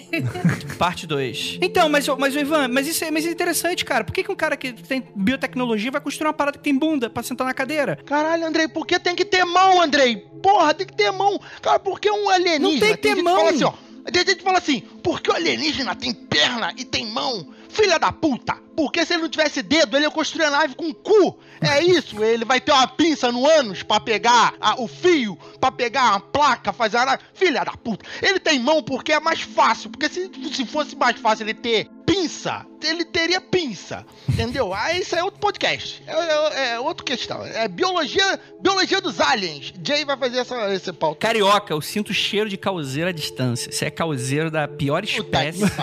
É o meu, é o meu maior argumento. É o meu, o meu maior argumento. Tu é carioca também, ô arrombado. Falo, te denuncio logo. Sendo bem, sendo bem sincero, sendo bem sincero, eu realmente não acredito. Eu acho que é muito parte do fol- construção folclórica. Tudo que ele tá afirmando, ele tem ele pode ter acesso a essas informações. Nada que ele tá afirmando é algo novo. Eu vou te dar uma pra cadeira uma resposta muito simples. Foi o governo dos Estados Unidos que colocou lá pra colocar pilotos humanos sentados. E não tinha cadeira De original. criança, colocar criança? Não, Aí, colocar porra. pilotos humanos, cara. Mas ele fala que é, que é, que é, é- tem que ser Daí pega um piloto ou não? Eu não sei, caralho. A Faz o que nave você não quer. tem muita força. Ele é, é um jockey de cavalo. A Jay é, um é pilota lá, pronto. Porra, cara chato da Eu sou bem porra. próxima do Grey, ô, ô Andrei. Eu acho que se eu for lá, é do meu tamanho. Então cuidado, hein? Você vai ser pega pra piloto, tem cuidado. Vai ver que a nave espacial, Andrei, é que nem o- o- o- os Evas, entendeu? Só criança consegue pilotar e você tem que botar crianças humanas pra pilotar a nave. Bota a criança. Por isso que tem cadeira. Bota a criança pra pilotar a nave. Tem visão. Qual o problema? Enche o saco a porra da criança. A criança tem que pilotar a nave mesmo.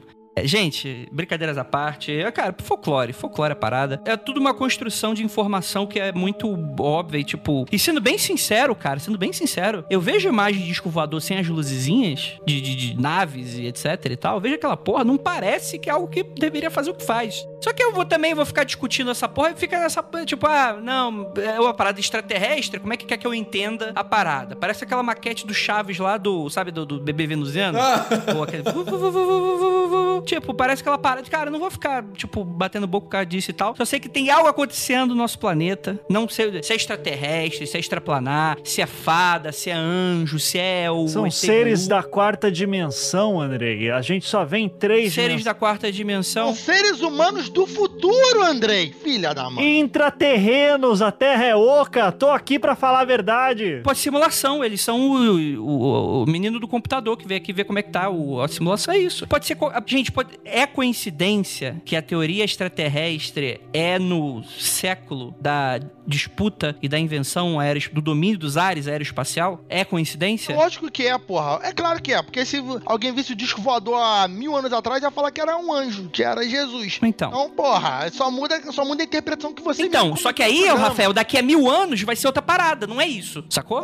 Porra, é exato, pô. É outro podcast, André. É outro podcast, Então. porque daí vai ter dizer assim, não, mas ó, elas acontecem depois, principalmente de Hiroshima e Nagasaki. Daí são os caras olhando pra gente. que, Mas ó, aí é, é- tem o ambientalismo, aí entra o Jeep no meio. Aí tudo, tipo, aí coincidentemente a cultura americana, a cultura do planeta bate com o que é de verdade. Era o, o Ah, Dr. Gore tava certo. Ele queria salvar então. a humanidade do risco do risco radioativo. Eu queria que vocês olhassem a cara do Lucas, doente, próximo, próximo da morte, nesse momento, de que ele perdeu. Ele perdeu na vida. Perdeu. Perdeu, perdeu. Ele tá, ele tá vislumbrando toda, todo o resto da vida dele. assim. Bom, a pauta que eu mandei, ela foi cumprida, né? Que eu, eu falei lá que Não é que eu tô com o Lucas. Eu vou estar sempre com a minha equipe. Sempre. Todos da choram. Então, é, não, isso, isso aconteceu de fato. Aí todos choram mesmo. Fiz o Lucas chorar, inclusive. Muito bom. Caraca.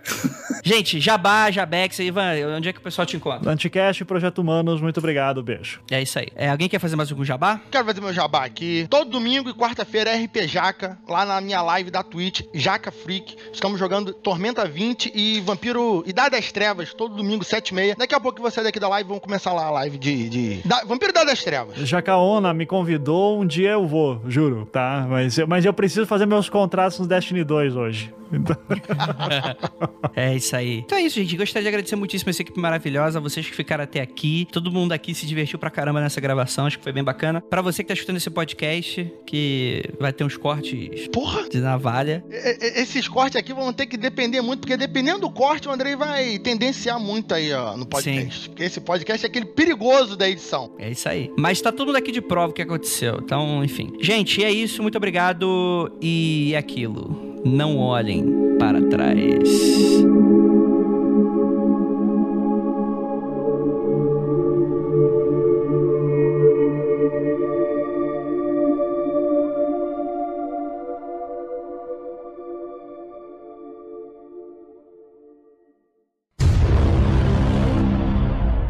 Cara, duas horas e meia. Se esse programa tiver menos de duas horas, o Andrei vai esfaquear esse programa, vai deixar só o Lucas e a Jay falando. Mano, Certeza. eu participei de um Vai de ser três programa horas. eleitoral de 89. O do Chico teve três horas. O Andrei tá me chamando pra uns programas que é tipo. Me prepara Coitada da pra ficar aqui. Coitada da Jay. Eu agradeço Ah. porque Mundo Freak Grande me ajuda a limpar a casa. Então, obrigado. Va- Barro tudo, fica, Ah, um, fica eu um acho- brinco. Eu acho muito doido que o Ivan escuta o mundo freak. É o único podcast que eu É ouço hoje em dia. verdade, É o né? único. Meu É Deus. único. Gente, ó, eu- Não já, que eu, já que o Jacaona destruiu o, o Ivan no começo, deixa eu falar que. O que eu destruí? O que que eu destruí? um É, Não, não é que- destruir, é jantou. Jantou, Jantou. cedo. Jantou cedo. Essa noite não passa frio, pois está coberto de razão. Vamos lá, gente. Vamos começar então. Tá todo mundo gravando? Uhum. Quando eu falar um, dois, três e falar já, cada um bate duas palmas. Vamos lá, eu vou falar um, dois, três. Não, pera, pera. É um, dois, três, já. E Sim, daí bate palma. isso aí. Duas palmas. Isso aí. não é uma palma. Duas palmas Duas palmas. depois do já. Ai, meu. Então poderia ser um, dois, três, quatro. Palma. Meu, Em e vez de depois, quatro, colocando já. o que está acontecendo? Só queria ter certeza. Preciso de O direções. Ivan, o Ivan tá aqui pra, pra mostrar ao Andrei o que Jay, Lucas e Jacaúna sofrem quando o Andrei fala isso. Porque a gente fica, tipo, sem entender exatamente o que ele falou, entendeu? Vamos lá. Um, dois, três e já. Esse programa, muito pedido entre ouvintes, fala de uma personalidade muito famosa no meio ufológico e eu acho muito interessante quando a gente aborda esse tipo de coisa, porque quando a gente estuda a fundo a história. Caralho, como é que tem um avião passando? Passou, passou, passou um avião. E nele falou que tava passando um avião. Tá bom, vamos voltar. E eu, eu gosto que. Quase babei cerveja em mim, meu. Para com a maconha, velho. O que vocês estão fazendo, cara? Infelizmente, eu sou de humanas, mas. Fala não. CD, Não- não- Berim. Fala CD. CD. Ô, Berim. Fala CD, Berim. Aqui, ó. Pô, um prensadão. Caralho, bicho. Eu odeio o meu trabalho. Prensadão. Mas Vamos. chega CD.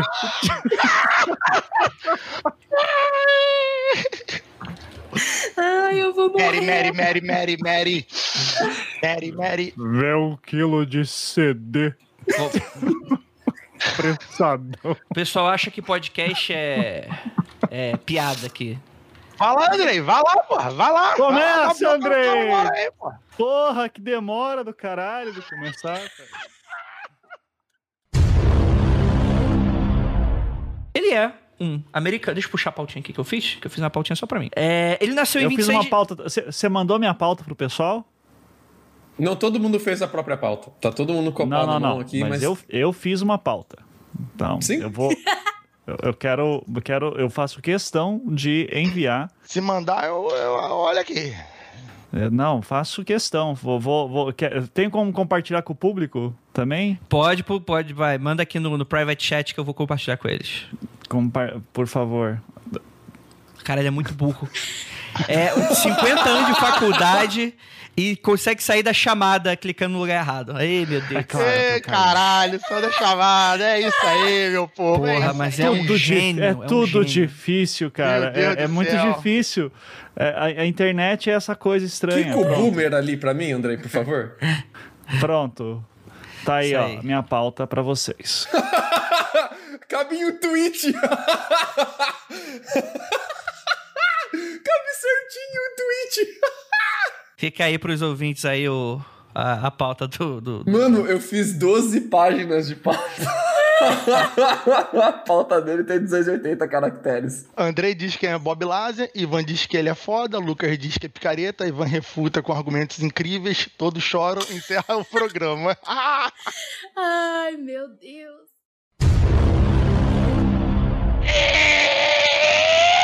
Ei, ei, eita caralho! Fudeu. mundofreak.com.br